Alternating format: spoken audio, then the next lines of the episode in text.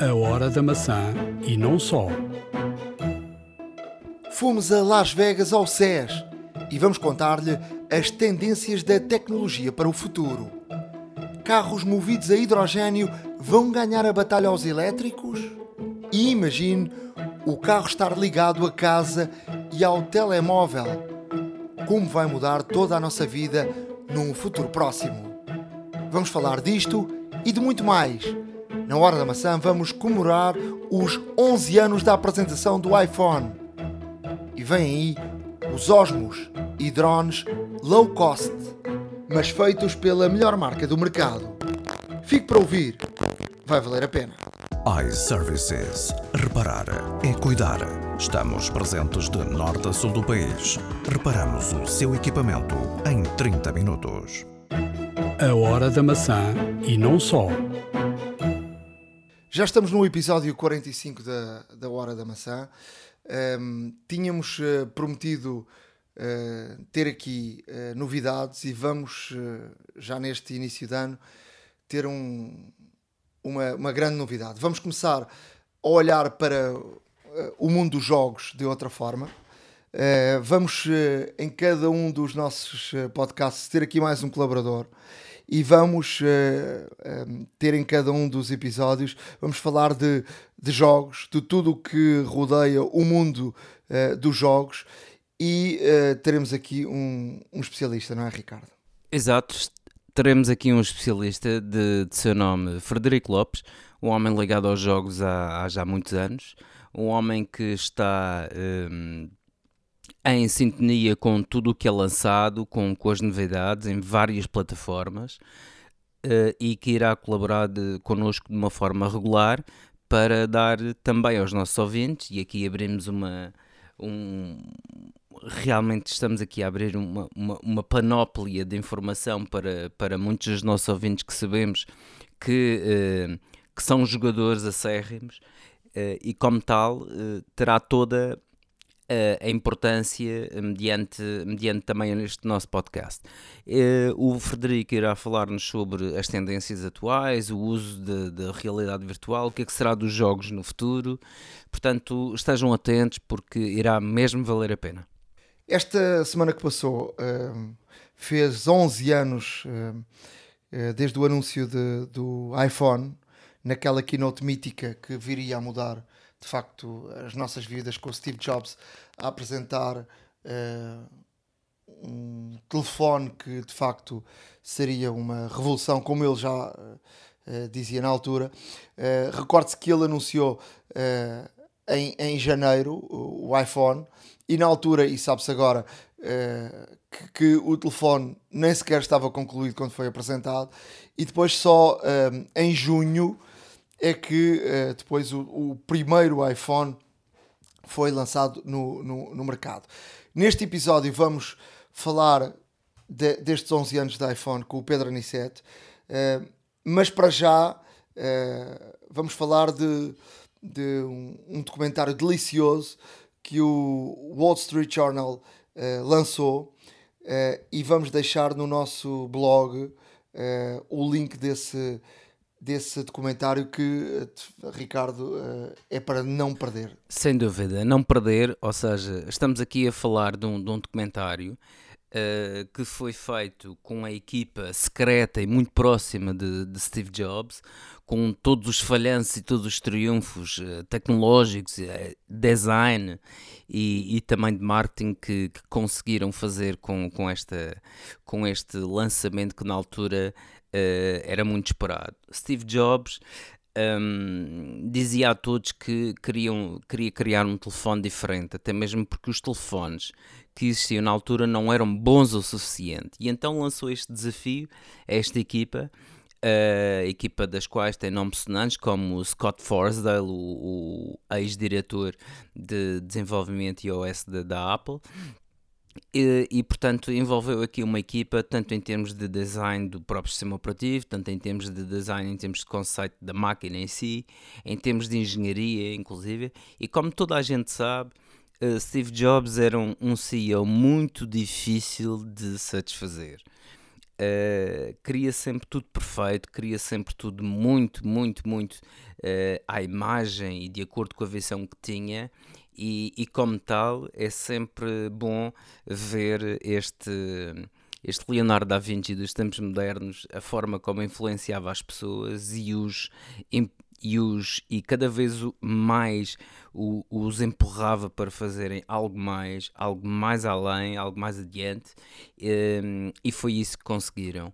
Uh, e mediante todos estes anos, de facto, a Apple conseguiu fazer aquilo que queria, que era lançar um, um telefone que fosse um game changer, ou seja, um, realmente um, um para quebrar todas e quaisquer fronteiras que existiam tecnológicas design e tudo mais, porque Steve Jobs simplesmente achava que os telefones não eram bons o suficiente para os utilizadores. O documentário é, é delicioso. Uh, iPhone Was Born, Inside Stories of the Missteps and the Triumphs. Portanto, uh, como é que o iPhone nasceu, portanto, os, os erros e os, os grandes triunfos destes, deste, deste telefone. Portanto, é um, é um documentário a não perder. Portanto, eh, eu só vi o trailer, eh, vou, vou, vou ver o. Vou ver a seguir este, Notícias este que, podcast, vou ver pessoas que, que uh, querem ter acesso à tecnologia, que estão diante de um Nesta regime, secção de notícias, uh, como toda a gente sabe, o regime surgiu de esta semana uma, é um regime que está fantástica vindo atualmente com, com, com, com embargos, tanto a nível de tecnologia como de outras situações, mas principalmente em termos de tecnologia. Um, e é tão grave de que os norte-coreanos eh, necessitam, eh, portanto, a sua App Store é uma store, ou seja, uh, os norte-coreanos não têm um, um, neste caso, um, um, um recipiente online, um, um destino online como nós, neste caso, onde podemos fazer uh, download das, das mais variadas aplicações e tudo mais. Uh, como se sabe, o regime gosta de controlar uh, muita situação. Uh, sabemos que uh, o acesso à internet é extremamente limitado. Existem cerca de 200 sites que são controlados única e exclusivamente pelo governo. Um, e os telefones que são lá distribuídos não são iPhones, são, são, telefones, são smartphones também, muito semelhantes em termos estéticos com, com o iPhone e com também um software que é similar em utilização ao iOS, mas deste software em relação ao iOS estão anos-luz de distância. Isto porquê? Porque os telefones vêm pré-carregados com um browser que tem as limitações impostas pelo, pelo governo. Uh, existem apenas algumas aplicações que vêm de origem, uh, uma de fotos, por exemplo, e um, e um jogo de cartas. O restante terá que ser comprado nesta loja. E, e, e, como é que é comprado? As pessoas têm que se deslocar a um espaço físico, neste caso é uma loja, um quiosque, se assim podemos dizer, um quiosque que funciona no segundo andar de uma, de uma, de um, neste caso uma entidade governamental, uh, nos quais as pessoas chegam lá e por uh, algum dinheiro uh, fazem o download de aplicações que, que desejam e das que estão disponíveis. Uh, este download é feito, pasmem, via Bluetooth pelo, pelo funcionário da loja ou então por uma ligação por cabo. É carregado diretamente no telefone. Ou seja, uh, estes senhores não têm, não têm, neste caso, uma App Store virtual ou, ou eletrónica onde possam descarregar as coisas. Têm que ir a uma loja para que o façam.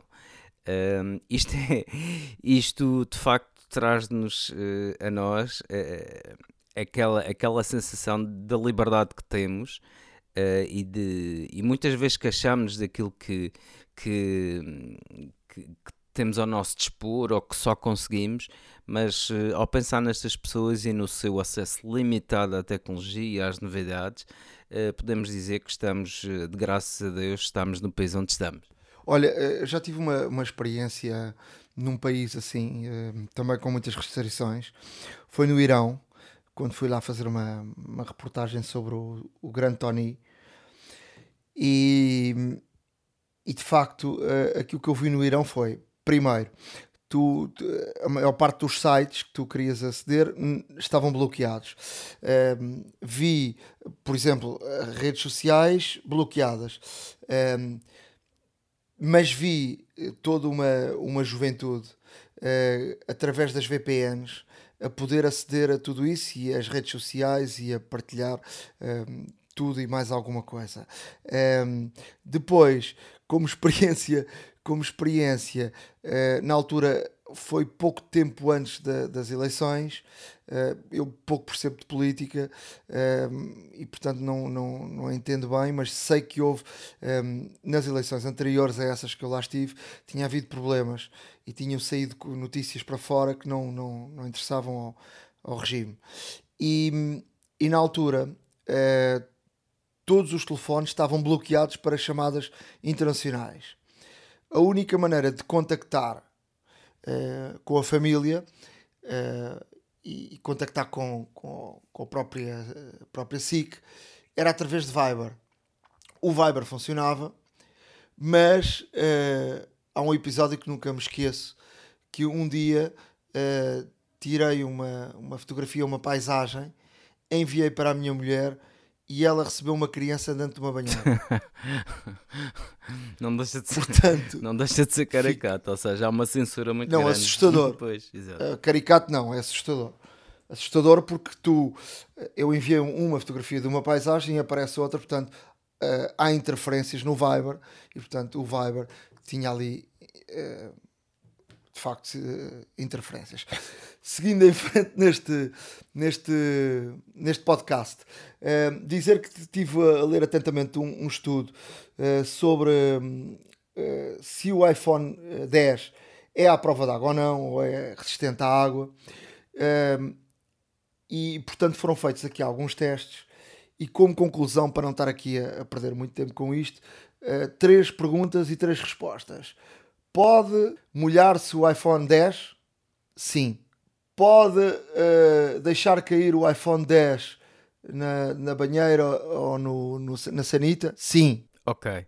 Devemos mergulhar ou nadar com o iPhone 10? Não. Pronto, esta é a conclusão. Uh, o, que, o que parece é que, e por, esta, por este, este que eu, que eu tive a ler, uh, o iPhone 10, ou neste caso eu penso que é o 10 e também, o, obviamente, o, os outros telefones anteriores, podem ter contacto com a água, não durante muito tempo, porque durante muito tempo corre o risco de danificar uh, de facto o, o, telefone. O facto de deixar cair dentro de uma sanita, que era um, um, um acidente que acontecia muito. Podes crer.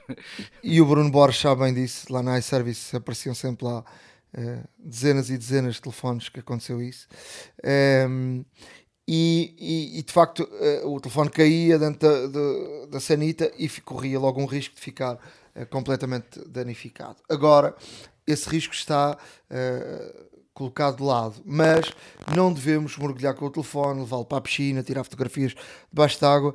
Eu já fiz isso com, na altura com 7 e, e vou-te dizer uma coisa que senti passado algum tempo o telefone com algum algum tipo de, de, de, situação que não era normal. portanto, não sei se tinha uma coisa a ver com a outra, mas o telefone foi dentro da água, andámos a nadar, tirei fotografias debaixo da água, filmei debaixo da água, não aconteceu nada, uh, mas mais tarde tive ali algumas sensações de que algo aconteceu no telefone por causa de ter estado dentro da água podem ter sido sensações ou não, mas fica aqui uh, este resultado deste, deste teste. Pois, uh, realmente aquilo que, aquilo que nós temos uh, a noção é que o telefone pode ser submergido, portanto, se cair dentro do lavatório, ou se cair dentro da sanita, ou se cair dentro do lava-loiças, etc., e nós o tirarmos logo de imediato, não, não acontece nada mas se calhar a água salgada também tem, tem, tem um bocado eh, aqui alguma influência, porque depois de, de secar, uh, eventualmente o sódio pode, pode danificar alguns contactos e como tal, uh, todos nós sabemos que o telefone, apesar de ser uh, bastante estanque, tem aqui um ponto de entrada fundamental que é a porta Lightning. E, e uma vez calcinados estes contactos, ou que sejam, ou que sejam neste caso expostos a algum agente uh, mais alcalino, como é o caso do sódio, uh, provavelmente poderá Ou danificar. o color, não é? Exato, e poderá, pod- poderão danificar os contactos. Como tal, é sempre, é sempre uma chamada de atenção ao- aos utilizadores destes dispositivos. Olha, hum, adiante, hum, o Windows eh, Hello pode ser enganado com uma foto impressa.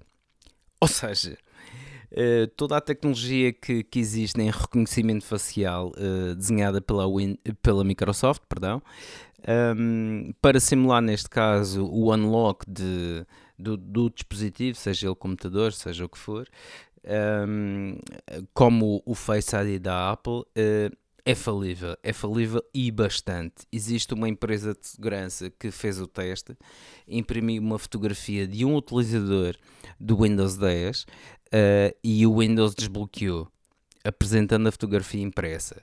Portanto, eh, utilizadores do Windows 10 tenham algum cuidado nesta situação.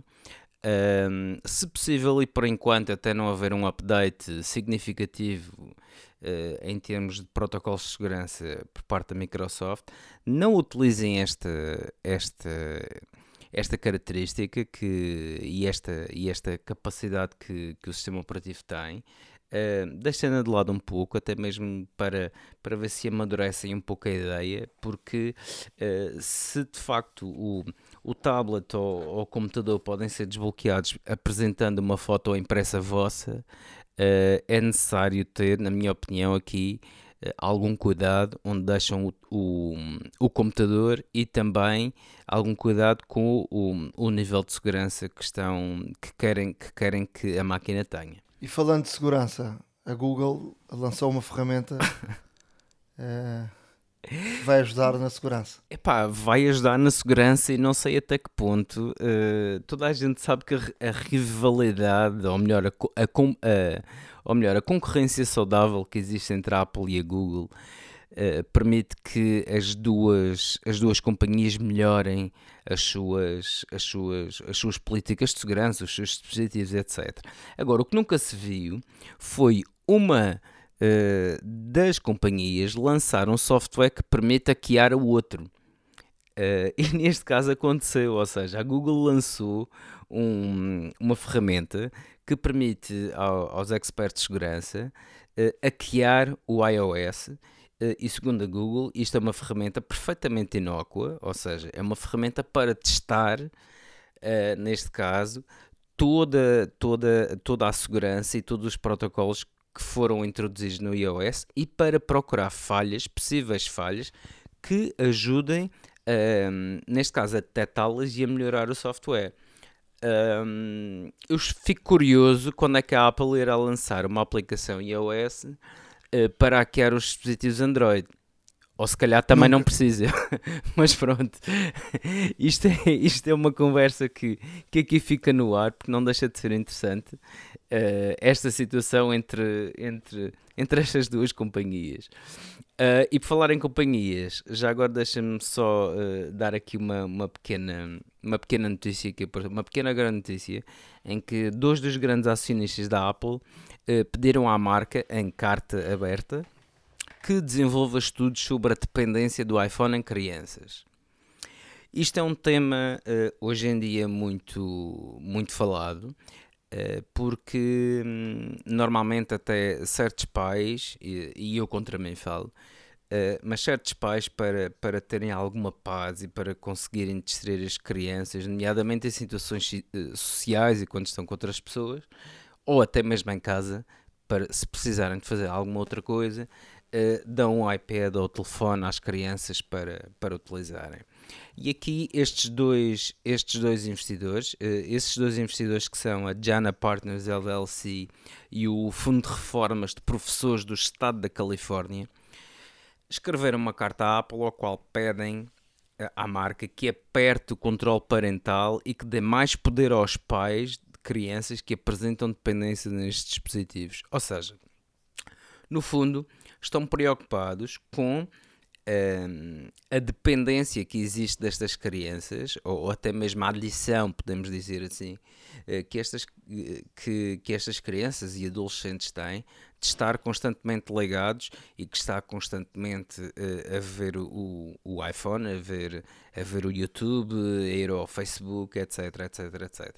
No fundo, estão preocupados, acima de tudo, com a segurança das crianças, com, a, com, com o risco de epilepsia, com o risco de, de severos, severos, eh, severas sequelas a nível mental das crianças. E como tal pedem à Apple que pedem à Apple duas coisas nesta carta, ou seja, que a Apple neste caso restrinja muito mais o controle parental e que dê muito mais poder e acesso aos pais para controlarem melhor aquilo que as crianças conseguem visualizar e também que seja que seja desenvolvido um estudo sobre a forte utilização destes dispositivos e a saúde mental de, das crianças e adolescentes e até que ponto é que isso pode influenciar. Ou seja, estamos aqui, uh, estamos aqui a falar de uma situação uh, na qual de, não deixa de ser uh, importante frisar, porque de facto é uma preocupação atual e, e é uma preocupação que existe pela grande maioria dos pais. Portanto, vamos deixar aqui o nosso, vamos deixar aqui o, o link uh, para esta notícia. Um, que achamos que, que, que, que, vale a pena que as pessoas vejam, de facto, e um, até mesmo para perceberem o, o, problema que os maiores acionistas é, é porque apenas estes dois juntos somam 2 bilhões de dólares. Uh, portanto, são, são acionistas de peso e que têm esta preocupação, no sentido em que no sentido em que uh, futuras uh, situações menos agradáveis possam danificar a imagem da empresa e, como tal, uh, prejudicar a sua performance na Bolsa de Valores. iServices. Reparar é cuidar. Estamos presentes de norte a sul do país.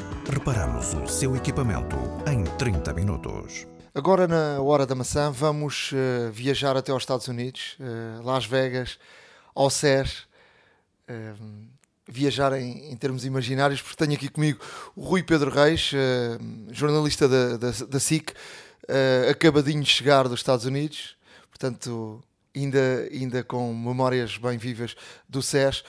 Rui, uh, queres partilhar um bocadinho connosco o que é que, o que, é que viste no SES? Sim. O SES. Um, nunca se vê tudo, não é? Nunca se vê tudo. Um, é uma, uma feira, uma mostra gigantesca de tecnologia e eu, como tinha o tempo limitado, centrei-me na parte de mobilidade, que cada vez tem mais expressão no, no SES. E de facto, aquilo que se percebe um, de, de, das marcas que estão presentes, uh, dos, dos players do, do mercado usando o estrangeirismo, é que um, anda tudo à procura de facto do caminho do futuro e que o caminho do futuro vai passar por energias alternativas e por um percurso mais ou menos longo até chegarmos à condução autónoma, portanto, ao ponto em que os automóveis uh, vão conduzir por nós.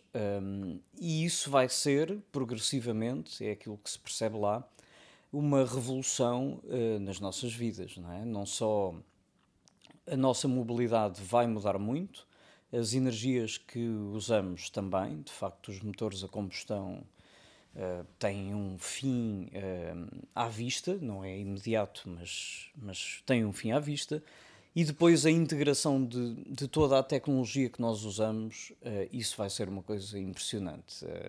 Os, os, nossos automóveis vão comunicar com a nossa casa, a nossa casa vai comunicar com o nosso smartphone, portanto vai estar tudo interligado. Portanto, isso foi aquilo que mais te marcou. Fala um bocadinho de coisas que tenhas visto e dá-me lá eh, experiências ou partilha connosco porque as pessoas uh, gostam de, de facto ouvir. Hum. E eu próprio não, não falei contigo antes, portanto é a primeira Sim. conversa. Então, um, tínhamos um, algumas, uh, falando da parte da mobilidade, algumas marcas de automóveis uh, presentes, com um, grande destaque, por exemplo, para o grupo coreano Hyundai Kia, os alemães da Mercedes também um, a Ford, estes quatro apostarem muito em coisas diferentes. Para te dar uma ideia, a Hyundai mostrou um carro novo que vai sair no final de 2018 um, a hidrogênio. Portanto, não estará disponível logo no mercado português porque ainda não temos infraestrutura de hidrogênio, mas é um carro que vai estar pronto uh, para o mercado americano, para o mercado alemão. Portanto, vai ser lançado em 18 países no final de 2018 e uh, mostra muito bem as vantagens do hidrogênio. O hidrogênio, desculpa, tem grandes vantagens a nível ambiental, tem uma autonomia muito mais alargada do que a eletricidade, o, carro meramente elétrico. E, um, e de facto é uma excelente alternativa, ou seja, mostra que provavelmente a nível urbano a eletricidade, o carro elétrico é uma boa opção, mas para deslocações maiores o carro hidrogênio tem um potencial de mercado enorme. Um, este Hyundai que eles mostraram, Hyundai Nexo, um, é, um, é um SUV, portanto é um carro ainda por cima de um segmento que está na moda. Não foram anunciados preços, mas foi mostrada a tecnologia. E o hidrogênio tem esse interesse muito grande, de facto, de que o único resíduo que produz é água, portanto é aquilo que sai do, entre aspas, tubo de escape, Deixa-me deixa só fazer um parênteses. No outro dia tive uma conversa na Mercedes, na Mercedes, sobre isso mesmo, porque a Mercedes está, está a olhar para estas energias alternativas mais para o hidrogênio do que propriamente para o elétrico, porque dizem energia verde, de facto, é o hidrogênio, porque uh, a eletricidade precisas de. Uh, para, para produzir energia, precisas de. Uh, de, de, de, outro tipo de consumos e que, portanto, não é uma energia tão verde como se diz. Precisamente, esse é um dos caminhos. Um, a Mercedes eh, continua a olhar para tudo, mas a apostar muito no hidrogênio. É o que está também a fazer a, Hyundai, uh, que é dos poucos construtores, aliás, que tem no seu alinhamento de produto, um, tem tudo, portanto, tem hidrogênio, tem, ou vai ter, tem elétrico, tem plug-in e, e, tem híbridos. Portanto, acaba por tentar cobrir ali todo o espectro das soluções energéticas que existem hoje em dia. E o hidrogênio tem esse lado, de facto, mais, mais limpo, não é? Uma, havia um grafismo muito interessante uh, lá no SES, uh, feito pela Hyundai, que mostrava que, na verdade, como a energia é gerada a partir da fusão de oxigênio com o hidrogênio, uh, nas pilhas de células de combustível do carro, a entrada do oxigênio nesse, nesse sistema, quando o oxigênio sai outra vez, sai purificado. Portanto, na verdade, o carro até é um purificador de ar. Um, e isso é muito engraçado quando pensamos nisso do, do ponto de vista um, tecnológico. Agora, o que ninguém arrisca é dizer se o mercado vai um, pender mais para o hidrogênio, se vai pender mais para, para os elétricos. Isso ainda ninguém arrisca. Tu tens, tens ideia do, dos preços que, que os carros podem apresentar? Olhando para os carros a hidrogênio que já existem de outras marcas como a Toyota, hum, um carro a hidrogênio do segmento médio atualmente pode andar ali nos 50 hum, mil euros uh, para, para preços europeus o que obviamente ainda é bastante, mas claro que estas tecnologias, quando são novas, têm um preço mais elevado do que depois, quando se generalizam. É? E para o consumidor, qual é o custo do hidrogênio? Na Alemanha, por exemplo, para te dar uma ideia, existem dois preços: um preço tabelado pelo Estado e um preço livre. Ou seja, uma bomba de gasolina, não é? um posto de abastecimento que produza o próprio hidrogênio, podem ter uma unidade de produção, é livre de pôr o preço que quiser. E esse é mais barato.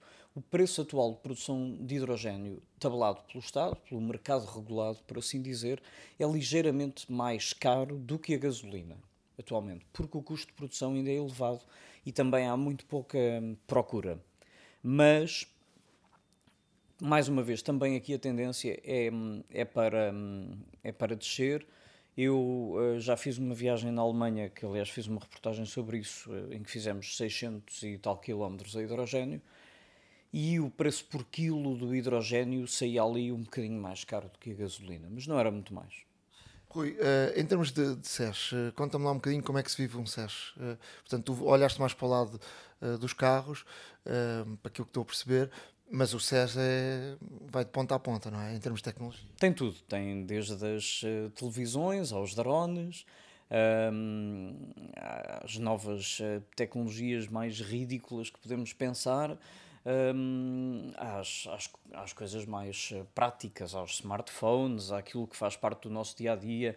Um, tem uma secção que também apercebi-me, tive muita pena de não ir lá, mas apercebi-me que cresceu uh, de um, wearables, uh, portanto, mas mais da parte de fitness. E, portanto, toda a tecnologia de consumo um, está, está ali, não é? E, e depois coisas muito específicas. Na área da mobilidade, por exemplo, tinha uma área enorme dedicada ao, ao som, portanto, a alta fidelidade para os automóveis e, e depois coisas muito mais específicas também. A, a Nissan, por exemplo, tinha, apresentava uma tecnologia brain to car, ou seja, é uma espécie de um capacete que está ligado por, hum, por Bluetooth ao carro e que lê as ondas cerebrais do condutor. E isso permite um, uma série de leituras, por exemplo, o carro, por assim dizer, vai-se aperceber se estamos uh, cansados antes de nós próprios sabermos que estamos, ou vai-se aperceber de níveis de stress elevados no trânsito, ou um, vai-se aperceber de, por exemplo, uh, se estamos a fazer uma condução mais agressiva porque lá está, estamos estressados e vai desencadear mecanismos para que, o, para que nos acalmemos numa situação de trânsito, por exemplo. É um, é um gadget, no fundo, mas é um. O que se vê muito no SES é isso, são sinais do que pode vir aí e se calhar agora estamos a falar destas coisas como coisas utópicas e como isto é tudo muito rápido, daqui a 3 ou 4 anos são, são coisas que já vemos num, num carro de série. Só, só para fecharmos, falaste dessa interligação, a casa vai comunicar com o carro, o carro com, uh, com, com, os telemóveis. Uh, Dá-me lá, uh, se conseguires, alguns exemplos onde a nossa vida pode mudar por causa disso. Sim, olha, um, vou-te dar dois exemplos, tentar ser rápido. Um, a Mercedes apresentou um, um novo display digital que vai integrar um, toda a gama de produtos da Mercedes. Portanto, de um classe A a um classe S, a partir deste ano, esse display um, vai estar em todos os carros. Tem uma novidade que não é novidade nas outras marcas, mas que é um sinal é um display touch e a Mercedes foi a última marca um, a ter display touch porque foram sempre muito reticentes e achavam que um jogo era melhor, tiveram que se render às evidências. E tu não, não me digas isso a mim porque eu uh, tenho o CarPlay no meu, no meu carro e, e eu e a tendência dos meus filhos foi tu tens os ícones no, no, no ecrã e a tendência é ir lá com o dedo, depois habituas-te ao, ao joystick, mas, uh, mas a primeira tendência é ir lá. E eu já andei com um carro alugado não sei se era Toyota ou, ou algo assim no estrangeiro, e o, o, os, os ícones da, da Apple ou do são iPhone touch. são touch. Claro. Pronto.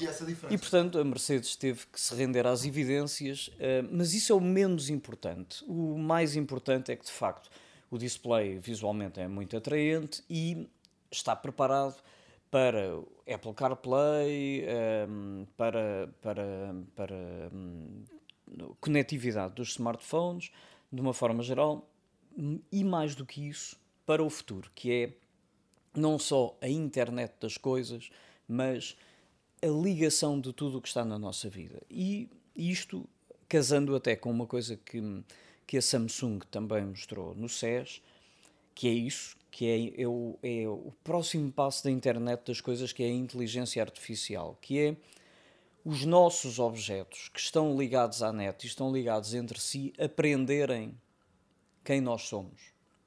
É, por exemplo, as televisões da Samsung vão passar a ter reconhecimento facial, portanto, automaticamente sabem quem são os elementos da família que estão sentados à frente do televisor. Um, por exemplo, o, o sistema de, de infoentretenimento do carro poder comunicar com os objetos que, estamos em, que temos em casa, vou dar um exemplo. A Samsung tem um frigorífico inteligente que pode ter um inventário do que lá tem. Esse inventário uh, através dos códigos de barras, sabe, por exemplo, a data de validade, vamos supor, de uma lasanha que tu tens no frigorífico. E ehm, tu estás a sair do trabalho, estás a sair da SIC, entras no carro e, um, por comando de voz, um, perguntas ao, ao carro é? se tens ehm, o que é que tens no frigorífico para o jantar. E o carro diz-te que tens uma lasanha cujo prazo de validade acaba daí a dois dias. Pronto. E e tu hum, dizes eu não quero a lasanha, o que me apetece é, sei lá, é bife. E ele diz-te, bife não tens no frigorífico. E tu arrancas para casa. A meio caminho, o sistema diz-te que há um supermercado porque vais passar que tem bife em promoção e se queres alterar a tua rota. E se tu disseres que sim, automaticamente a rota entra no teu GPS e ele leva-te ao supermercado. Inclusive, depois, quando pegas no teu smartphone, ele consegue, dentro do supermercado, se o supermercado tiver uma aplicação, guiar-te até aos bifes que estão em promoção e mostrar-te onde é que estão. Portanto, isto é um exemplo uh, corriqueiro, por assim dizer, da forma como tudo vai poder estar um, interligado. Se tu fores buscar um filho à escola, por exemplo, ele consegue automaticamente, quando estás a caminho da escola, enviar uma mensagem para o smartphone do teu filho a dizer que estás a caminho, portanto não tens que fazer isso. É ele que te sugere fazer isso, porque sabe que tens que avisar o teu filho que tu estás a chegar. Portanto, vai haver uma interligação muito maior entre, entre as coisas. O passo decisivo, nomeadamente para a progressão para o nível 4, que é quase condução autónoma, por exemplo, é que é preciso uma rede 5G. Quando tivermos rede 5G, todas estas comunicações vão estar muito mais potenciadas. E então está tudo à espera.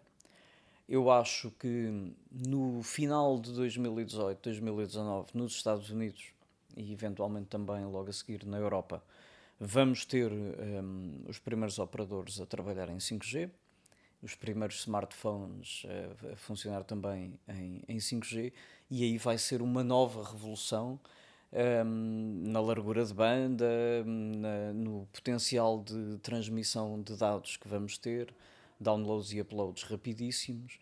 E também vai ser, e aí é um alerta para nós, também se falava um pouco disso na SES, a morte progressiva um, da televisão por cabo e da televisão hertziana porque então com, com maior largura de banda o stream vai, vai tomar conta da, da forma como vemos conteúdos. Rui, muito obrigado a partilhares connosco a tua experiência, uh, estares aqui connosco na Hora da Maçã. Obrigado, eu, Nuno. Um abraço. iServices. Reparar é cuidar. Estamos presentes de norte a sul do país. Reparamos o seu equipamento em 30 minutos. Vamos agora falar de um, drones e osmos. Um, estamos com Bruno Borges da iServices, nosso partner aqui na Hora da Maçã, que é também o representante da DJI em Portugal. Vêm novos produtos e vamos falar deles. Um, o mercado vai ficar uh, com mais soluções, nomeadamente a área do mercado mais, mais baixo, não é? com, com preços mais baixos. Eh, vão ter agora eh, novas soluções, ehm, tanto nos, nos osmos como nos, no, nos, nos drones. Sim, Nuno, eu diria que uh, nós na DGI estamos muito habituados a fazer uh, vendas uh, de vários drones ao dia, mas nunca será uma área de, de, venda em grande quantidade. Portanto, a maioria das pessoas que compram hoje em dia um drone da DJI compra um drone para efeitos profissionais ou há ali uma pequena fasquia de pessoas que até compra drones DJI, mas compra porque são pessoas com alguma capacidade financeira uh, para fazer. Porque a maioria deles tem sempre por trás uh, o intuito de rentabilizar o produto e, portanto, trabalhar para alguém, fazer trabalhos com, com aqueles produtos. E, e mesmo quando adquirem os mais caros, assim o é.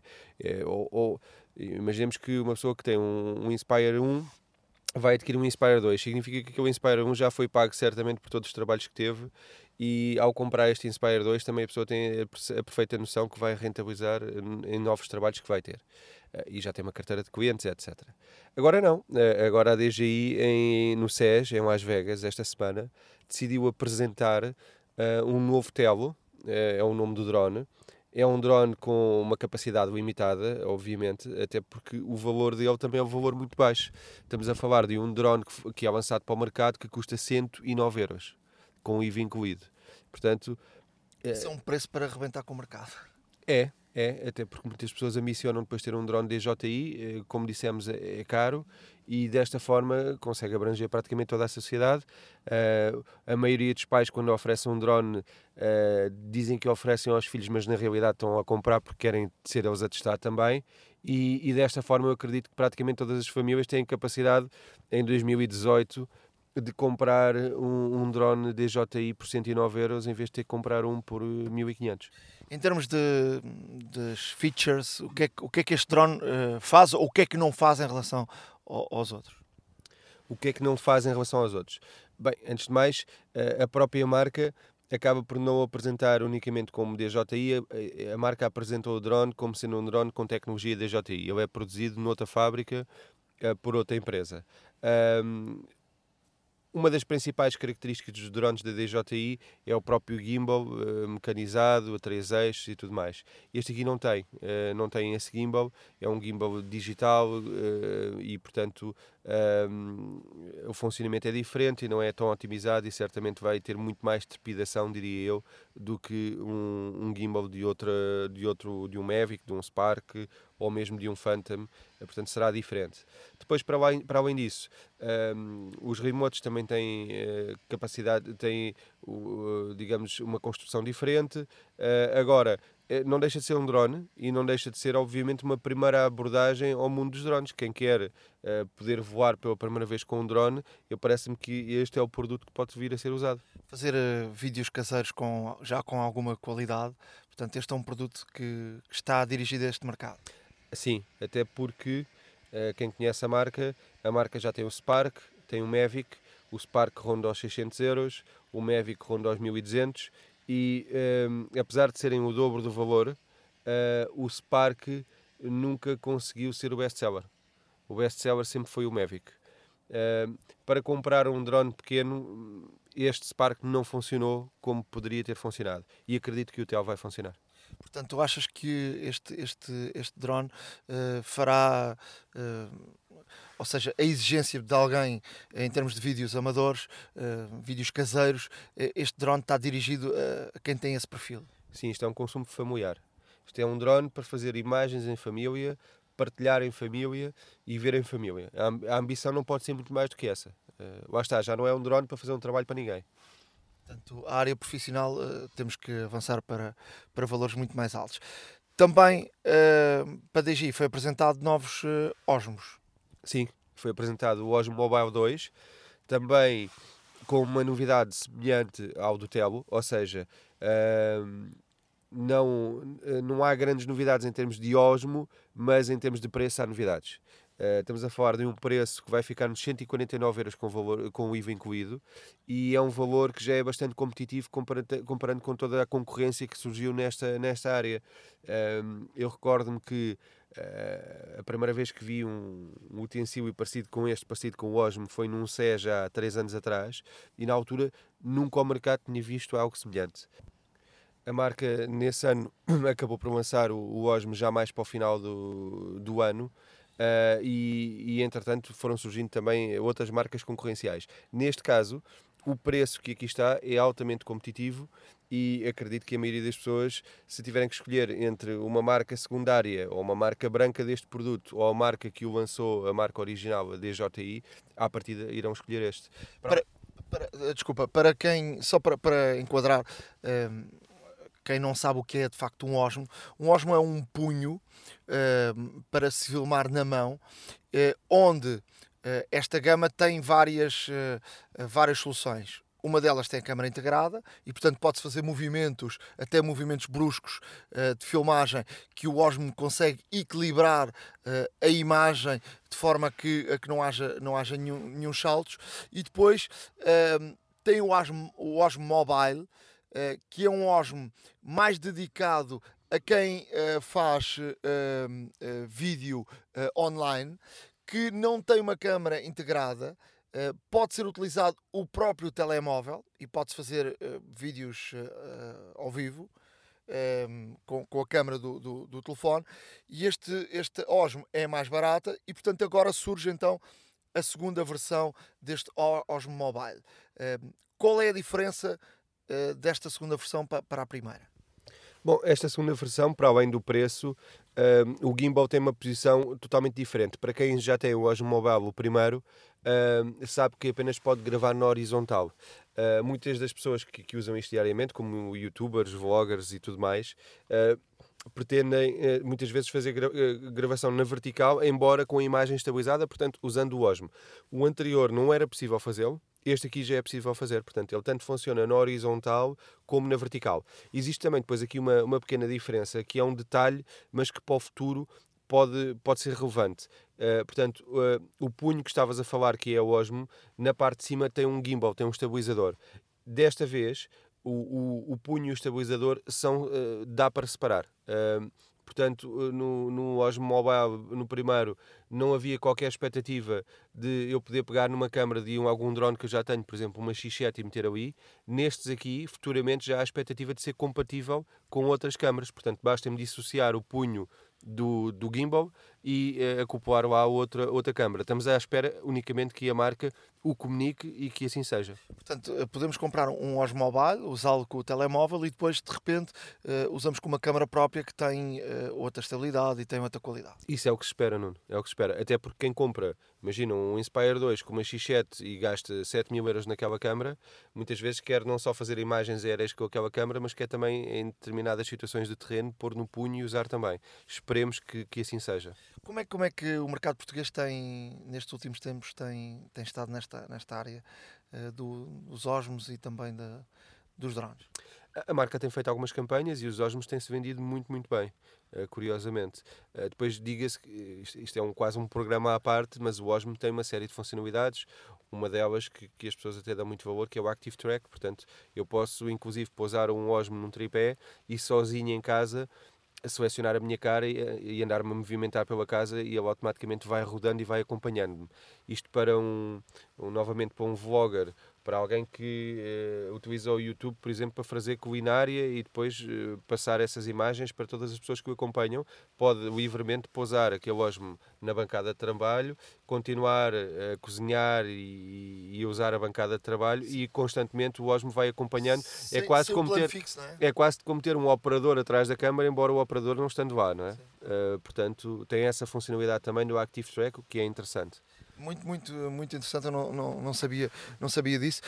Um, só para fecharmos esta área dos drones, um, alguma evolução desde a última vez que falámos em relação à legislação? Uh, como é que está isso em Portugal? Eu, eu antes, eu antes disso, não queria só, uh, num minuto, uh, explicar que não foram apenas dois, duas apresentações uh, no SES que, que, a, que a DGOTI fez, mas foram três. Portanto, vai sair o no Ronin S, Uh, esse Ronin uh, acaba por ser a grande novidade do mercado. Uh, as outras duas pelo preço, o Ronin não pelo preço, até porque ainda não o temos. os outros dois eu já comuniquei, que é 109 euros e 149 respectivamente. Mas o Ronin S é o primeiro osmo, digamos assim, é o primeiro punho que permite acoplar uma câmara reflex. Portanto, novamente, estamos a entrar nesse mercado, ou no mercado da televisão, porque hoje em dia a maioria dos programas que nós vemos em televisão já não são gravados com aquelas câmaras de, de televisão que nós estamos habituados a ver, mas são gravadas com câmaras reflex. Uh, e, e, hoje em dia uma das grandes dificuldades era eh, ter que trabalhar com ronings muito, muito grandes que, que pesavam muito e que até para, para o operador eh, aquilo nas costas é complicado trabalhar muitos minutos seguidos. Eh, hoje em dia vamos ter um punho que suporta uma câmara reflex, aquelas câmaras que já têm algum peso e com a mesma capacidade de estabilização que o próprio Osmo já tinha. Portanto, vai ser, na minha opinião, também um, um, best-seller. E em relação à, questão da, da legislação, há, houve alguma evolução ou ficou tudo na mesma como, como, como estava? Curiosamente, não há uh, nenhuma novidade. Uh, havia aqui um tema ou outro que depois era inter interessante abordar e perceber, porque curiosamente, a partir do momento em que foi votado a existência de, de um seguro obrigatório Um, deixámos de, de, ter qualquer tipo de avistamentos uh, de, de, drones em Portugal, deixou de aparecer das notícias, quando na altura surgiam três ou quatro por semana, muitas vezes. Um, mas até à data nada mais. Portanto, mas o que é que, isso o que, é que a conclusão é que tu tiras disso? A conclusão que eu tiro, dizer, isto, isto, também é um pouco semelhante, a comunicação social é assim que funciona. Quando uma temática é, é, abordada, seja de um acidente qualquer, depois nos dias a seguir procuram muitos acidentes semelhantes. Eu acredito é que na área dos drones, durante muitos meses, eh, se falou sobre isto. Não sabemos até que ponto é que as seguradoras não tinham interesse. Há, há, poucos seguros. O grande negócio das seguradoras, seja em Portugal ou em qualquer outro país do mundo, são os seguros obrigatórios. É o seguro que tu pagas, que eu pago, o seguro que a empresa para a qual trabalhamos paga, Uh, refiro-me ao seguro automóvel, refiro-me ao, ao, ao, seguro de, de acidentes de trabalho. Portanto, esse é o grande volume de faturação das seguradoras. Havendo aqui uma oportunidade de ter mais um seguro obrigatório, que é o seguro para, para drones, Uh, isto foi uma, é um negócio que vai representar alguns milhões para as seguradoras. Obviamente não, não tão abrangente como um segundo trabalho e deste momento, neste momento não tão abrangente como um seguro automóvel, mas é um seguro obrigatório e é de certeza uma área relevante para futuramente para as seguradoras. Não sei se houve aqui alguma pressão também uh, a esse nível, porque não deixa de ser curioso, e volto a repetir, deveria ser analisado, porque é que a partir do momento em que o seguro é votado e se torna obrigatório, eh, estamos apenas numa fase de implementação que aí sim não sabemos quanto tempo é que vai demorar, porque é que a partir desse momento deixamos de ouvir em qualquer, qualquer outra coisa que, que tenha acontecido. Nunca mais ouvimos falar de um avistamento ou de um em Portugal. Um avistamento de drones em zonas perigosas, é isso? Sim. Sim. É, até porque os avistamentos, alguns eram feitos por passageiros, outros eram feitos pelo piloto, eh, etc. É? Mas deixámos de ouvir isso. E os seguros, quem, é de, quem vende é responsável por vender o seguro ou, ou, ou não? Não, não, de forma alguma. Quem é responsável a ter o seguro é uh, a pessoa que compra o, o drone.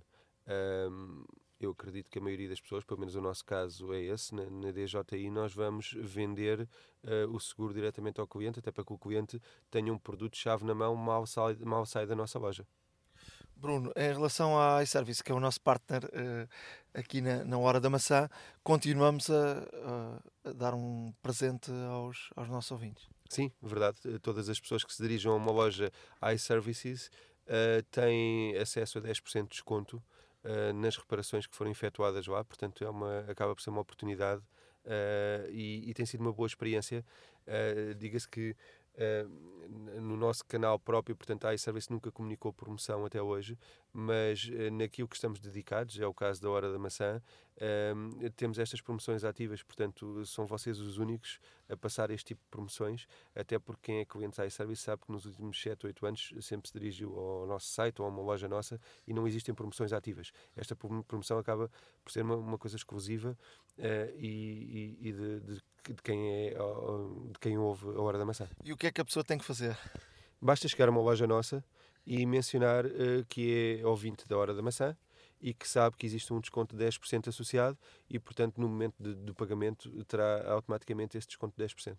Bruno, muito obrigado por, eh, por esta oferta para os nossos ouvintes. Uh, Bruno Borges, da, da iService e também da, da DGI, aqui a falar-nos destes novos produtos uh, Osmo e, e também do, dos drones. Portanto, temos aí uh, no mercado. Quando é que, só para terminarmos, quando é que estes produtos estão, estão disponíveis?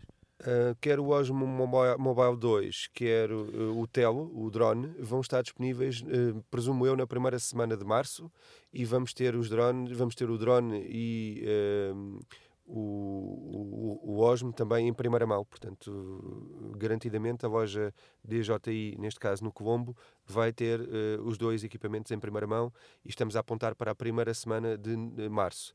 Entretanto, o que temos em ativo atualmente é uma, uma fase de pré-reserva, portanto, todas as pessoas que quiserem efetuar a sua pré-reserva têm outra garantia ou têm a garantia que no dia em que chegar os primeiros equipamentos uh, serão para eles. Muito obrigado. Obrigado. iServices. Reparar é cuidar. Estamos presentes de norte a sul do país. Reparamos o seu equipamento em 30 minutos. Hoje, 11 de janeiro de 2018, faz um, 11 anos e um dia, foi ontem, eh, dia 10 de janeiro, que se completaram 11 anos de que saiu o iPhone. E eu vim almoçar com o meu amigo Pedro Aniceto e trouxe-lhe aqui um. Trouxe, fiz-lhe aqui uma surpresa. Uh, Pedro, conta-me lá o que é que tu tens na mão. Epá, eu tenho na mão uma versão minimalista de um telefone. Uh, eu não sei há quantos anos deixei de usar este formato. Eu tenho na mão um iPhone 3. Um, tenho na mão este telefone e pergunto-me como é que eu conseguia. Uh, é basicamente isto. 11 anos depois, 10 anos depois, que uh, na verdade são 10 anos.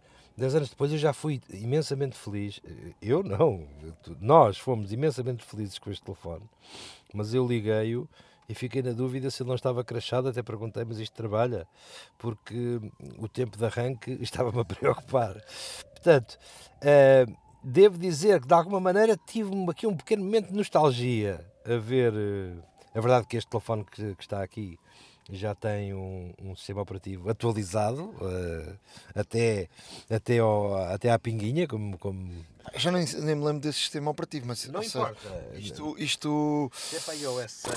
Já não sei, mas, mas, mas ele ainda faz aquele barulho tchic, a abrir e, e, portanto ainda tem os ícones antigos e, e mas, que, mas está a funcionar lindamente. que o telefone está com aspecto, está bem defendido, capinha e película e está com um brilho de ecrã ainda bastante aceitável, portanto mesmo para, para, para o conceito de ceguinho que eu tenho ainda, ainda me parece bastante ainda me parece bastante interessante, mas a verdade é que ah, já há dias alguém me pediu uma retrospectiva de sistemas e, e nós hoje estamos num, num, patamar. É verdade que ninguém pode negar a evolução, ninguém pode negar as coisas inacreditáveis que vivemos. Nós somos os gajos que vivemos a ausência de copy. Lembras-te? Uh, portanto, uh, isso foi uma das minhas. Lembras-te das sim, nossas sim, conversas? Eu, porque eu usava, eu, eu usei o, o, eu usava o, o Blackberry e para mim era essencial o copy-paste. E eu que tentava convencer. Mas tu queres o copy-paste para quê? Exatamente. basicamente, basicamente, para que é que Mas para quem não conhece esta conversa, é que o primeiro iPhone não fazia copy-paste. Isto era uma coisa. Era impossível pegar um bloco de texto e copiá-lo de um lado para o outro, e nós achávamos, eh, na nossa, na nossa crença, que efetivamente era uma paneleirice porque usar, usar esse copy-paste. Hoje, à distância, isto dá uma imensa vontade de rir. eu recordo-me eu recordo-me de algumas discussões épicas que tive, mas hoje penso, eh, sem, sem querer ser sobranceiro e ostensivo, que temos demais. Nós hoje damos passwords uh, sem mostrar, uh, fazemos transferência de conteúdo de telefones sem mostrar. Eu lembro-me de ter andado um ano a lutar, e tu também andaste, um ano a lutar com sincronizações que tinhas milhares de notas uh, triplicadas e sextuplicadas. E, e, foram, e foram muitos anos. Pronto, mas, mas tivemos, e não havia uma solução, e não havia uma solução rápida e eficaz como há hoje. Eu, eu Continuamos, estamos em 2017, mandamos naves para Marte, robôs para Marte, e todas as semanas há um gajo que me diz: perdi os contactos todos, dá-me o teu telefone. Isto é inacreditável. Não dá para, não dá para, para voltar atrás e dizer: é vamos fazer aqui uma pequena refresh à tecnologia. A verdade é que a única coisa que eu tenho saudades nesse telefone é do tamanho. Isto é muito estranho. Isto, isto, isto, e é muito, muito. Essa foi a primeira coisa que eu achei. De facto, eu tenho um 10 que já que, que eu acho que houve aqui uma evolução grande e já discutimos isso há pouca hora do almoço do Plus para o 10 de facto o Plus torna-se um telefone demasiado grande e se tu fores ver a utilidade do ecrã é até menor que a do 10. É menor aqui, que do já 10. falei nisso aqui três ou quatro vezes no, no, em edições anteriores. Eu escolhi um Plus na última, no último telefone que, que escolhi e hoje estou arrependido tenho dias de ter dores no polegar. Vão-me dizer, ah, mas tu podes eh, minimizar o teclado. Posso, mas raramente me lembro de o fazer e só me lembro de o fazer quando já estou a dizer as neiras, a dizer, parte a isto, eu queria escrever aquilo, que todo, começas a escolher mentalmente palavras que não tenham letras que estejam na ponta esquerda do ecrã, porque para mim é verdadeiramente complicado. Portanto, eu voltaria a um formato do 10 ou do 6 ou do, do 8, digo, São mais ou menos idênticos os telefones. O, o 10 é um ligeiramente maior. Eu por acaso tenho dúvidas se a Apple uh, vai continuar com o tamanho do Plus. Parece que sim ou não? Ou se tu, ou- Penso que sim. sim, mas, mas o ecrã vai crescer. Ou seja, o, Sim, se, acontecer o mesmo que acontecer ao, ou seja, não é o tamanho do telefone físico, mas o ecrã é que vai crescer. Se, acontece, se acontecer o mesmo. Hoje é fácil pensar um Plus com o ecrã do 10 e que lhe comes uns 2 cm na base.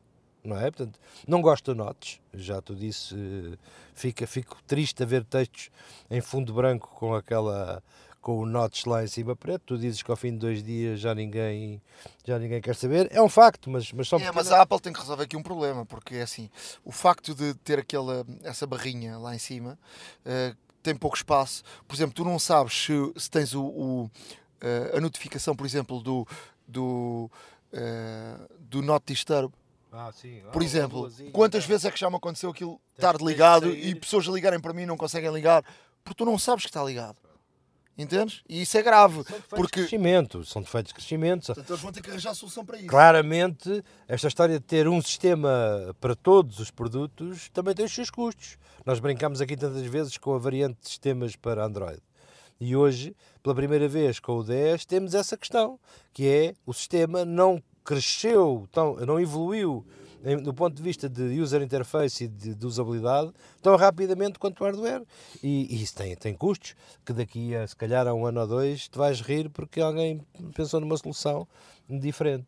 Agora, a, a- a verdade é que em 10 anos nós eh, foi uma viagem do caraças eh, para todos, não é só para a Apple. Eh, toda a gente em termos de mercado hoje tem soluções, tu hoje tens soluções Android que não ficam nada a dever a iOS. Vai haver malta a cair agora a desmaiar nas cadeiras e dizer, "Ai, eu nem certo disse. Mas é verdade. Eh, com problemas de baterias, com problemas de telefones que explodem, com problemas. Samsung, por exemplo, eu tive a oportunidade de eh, mexer recentemente no Note 8 e é um telefone, cuidado, não é? É muito, muito bom. A câmera é, de facto, tem a, tal questão das cores, que é, eu, eu tirei um uma, mesma fotografia com o 10 e este meu amigo tirou com o Note e tu perguntámos a várias pessoas que é, qual é a fotografia que mais gosta? Note. Eh, A verdade é que, por exemplo, o, a Huawei com, a, com a- esta, as, as câmaras Leica eh, tira fotos muito, muito boas.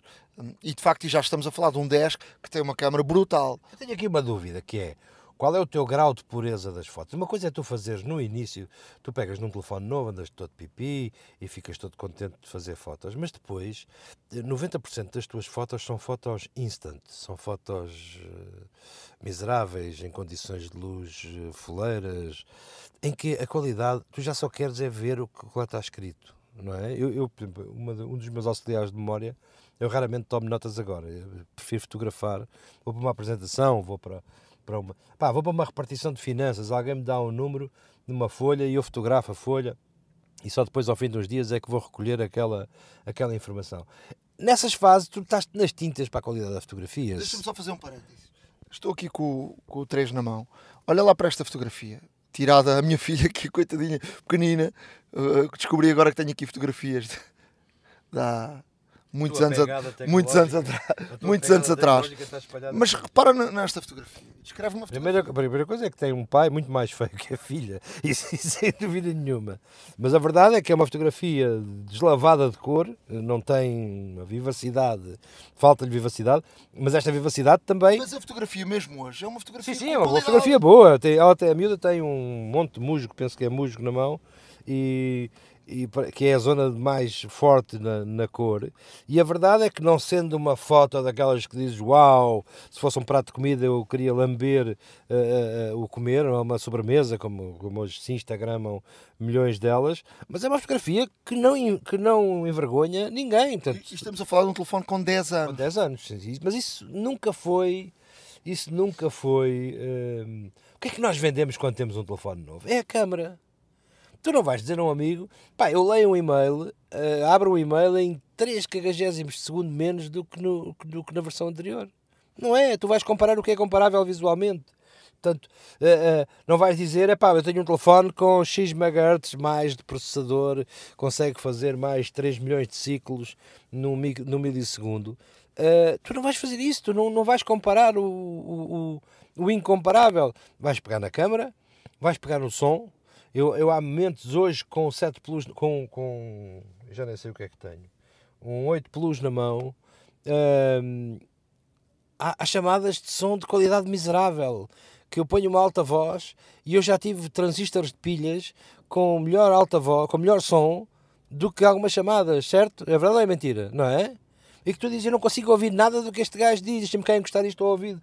E, e, e se, se, evoluímos imenso em, em, alguns aspectos, outros houve em que nem nos lembramos dizer, tu não vais dizer a um amigo, pá, o meu telefone em alta voz tem um som do cacete. Diz-me qual foi a última vez que ouviste música com um telefone só para música ambiente. É insuportável. Uh... É insuportável, Nuno. Aquilo parece que estás a ouvir, um, estás a ouvir música de um telefone de, de, um telefone, de um rádio de pilhas de mono, estás a ver? Em onda média, e um programa espanhol ou marroquino, estás a perceber? É, é isso que acontece na, na, na eu Acho que, eu acho que o, este o 10 tem, melhorou muito em relação a isso e já tinha melhorado, por exemplo, o iPad Plus 12 polegadas, que é, tem de facto um ah, som muito não, Eu não posso comparar, porque aí tu tens, tens hardware diferente, tens hardware maior, as pastilhas de alto-falante destes telefones não têm nada a ver com o original, mas não são assim tão diferentes, no fundo. Agora, no iPad, tu não podes, num, num Pro, principalmente, não podes, não podes comparar. Eu andei dois meses com o Pro e devo dizer que foi o melhor iPad que usei uh, em toda a minha vida. Uh, indiscutivelmente, aquilo é uma peça linda de, de, de hardware e, e, e produtiva. Uh, continuo a, a depender fortemente do meu, do meu portátil. Aliás, eh, brevemente eh, vamos ter, vou ter uma zanga com a Apple sobre isso, mas uh, continua a depender dessa, dessa máquina porque continua a dizer eu não sou tão produtivo com um tablet ou com um telefone quanto com um computador. No entanto, 90% do meu tempo online é com o telefone. Dia 10 de janeiro de 2007 foi o dia que se anunciou o iPhone, sim, mas, sim, mas, mas ele só, só apareceu em junho. Em Sim, julho. meio do verão, exatamente. Eu fiz um lançamento disso em plena praia do Tamariz.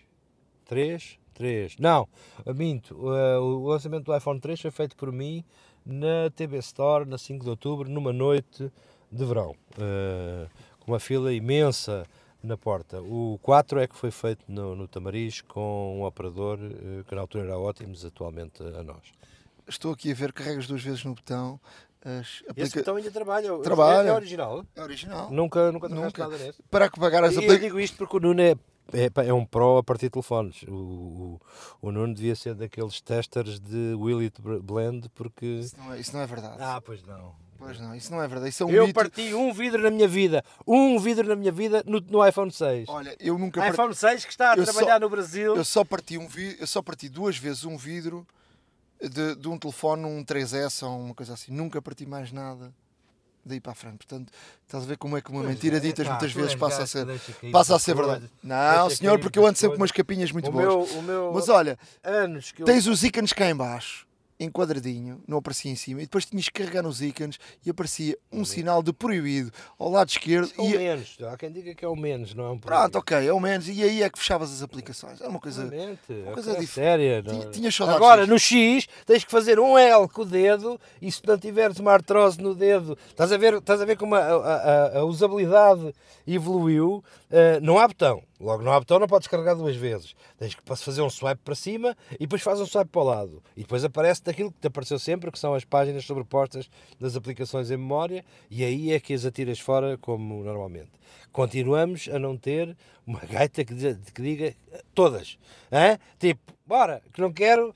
Pá, eu, eu há anos que não faço um teste, mas lembro-me de quando achava o meu 5 uh, eh, muito lento, quando começava a, a ter algumas dificuldades ia ver quantas estavam abertas e chegava a ser 30 e não sei quantas aplicações.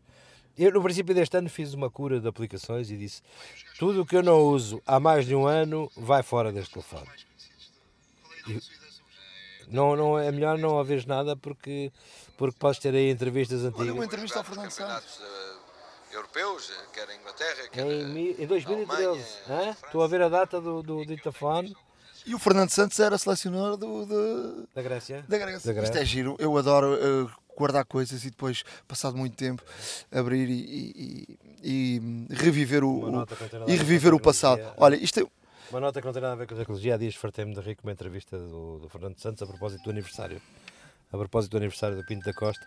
Quando ele perdeu com o Torriense, o Pinto da Costa foi lá à casa e ele achou que ia ser despedido, mesmo na própria sala, na própria sala de estar. O gajo ser despedido em casa tem outro, tem outro sabor. E disse: Pronto, eu abri-lhe a porta, digo assim: Pronto, é hoje que eu vou, é hoje que eu vou ser despedido. E ele perguntou-lhe: Bastante televisão, podemos ver aí o não sei o quê, iam ver outro jogo qualquer. E sentaram-se os dois a ver o jogo e pronto, e não falaram mais. e não falaram mais de futebol. E o Santos, pronto, o Santos agora pode fazer o que quiser, porque desde, desde agosto, de, desde julho, Desde de- julho. Desde 10 de julho de 2017, que, ou 16, 16, sim, desde 10 de julho de 2016, que terá para sempre a consideração de todos, de todos os portugueses. Ó Pedro, eh, para, para fecharmos, que recordações eh, tens de- de- deste iPhone? Ai, é tenho. que- Eu, eu esperei por ele, eu esperei por ele três meses. Era o único gestor de produto da Europa que não tinha um iPhone, hum, que não tinha um iPhone 3 e um dia apareceu-me um na loja e eu disse, eu não sei porque é que eu não roubo isto já para, para meu uso, mas não podia, era o único que eu tinha para, para exposição. Foi para exposição, foi super maltratado e martelado durante eh, meses. E um dia disse, isto é uma vergonha, eu, eu vou para qualquer lado e está aqui um gajo que, que vende Apple e que não tem um telefone. Epá, e na altura a pessoa eh, responsável pela situação disse, bom, vamos cá resolver o problema. Vamos cá resolver o problema a este jovem. Mas em relação a, a memórias, eh, para partilharmos com os nossos ouvintes, eh, quando tu recebeste o, o primeiro iPhone e, os primeiros momentos, eh, que sensações, hoje que estamos a 11 anos de diferença, ou uma 10 coisa. anos e qualquer coisa, Quando eu recebi o primeiro telefone, não foi receber propriamente, eu tinha na altura um Ericsson P600, era assim um matacão, um matacão já com display, ícones e uma canetinha, um Sony Ericsson sofisticado que sincronizava já com, com macOS. E quando começaram a aparecer os primeiros clientes com o iPhone original, eu, apesar de pena de não ter eh, o original mesmo, não senti eh, efetivamente que fosse um enorme avanço. Mas é, é aquele não sentir de dor de cotovelo. De tipo, ah, estão verdes, não prestam, estás a perceber? E, e não, não quis muito ter, não quis muito ter logo nos primeiros meses o iPhone original. No entanto, depois, quando de facto tive a unidade de demonstração e que brinquei com ela dois ou três dias, pá, disse, é isto. Eu hoje acho o telefone grossíssimo, acho o telefone enorme eh, quando manuseado, mas na altura disse, isto é metade do que eu tenho no meu, no meu velho P600, que ainda lá está em casa, eu tenho uma caixa de, de hardware de telefones que estão bons, ainda, a maior parte deles ainda trabalhará hoje. Uh, devo dizer que ainda há bem pouco tempo desencantei um Nokia para fazer uns testes de cartões e de bloqueios e desbloqueios. E, porque há soluções nesses telefones antigos que ainda são melhores do que. Irrita-me a- a- o trezinho do cartão destes telefones, dos iPhones, irrita-me um bocado. Nunca tenho o clipe à mão, uh, tenho uma pecinha lá em casa pendurada num chaveiro, com, com- mas depois quando preciso dela, ela nunca está. eu nunca às vezes estou a pedir brincos emprestados.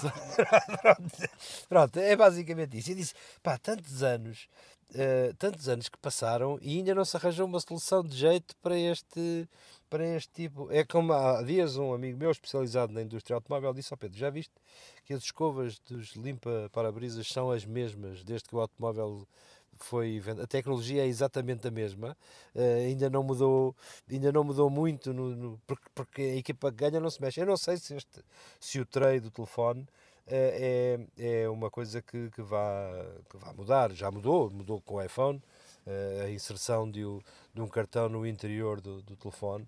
Há memórias fantásticas. Eu tenho, eu tenho histórias desse tempo muito boas, de uma cliente que me aparece com um iPhone 4.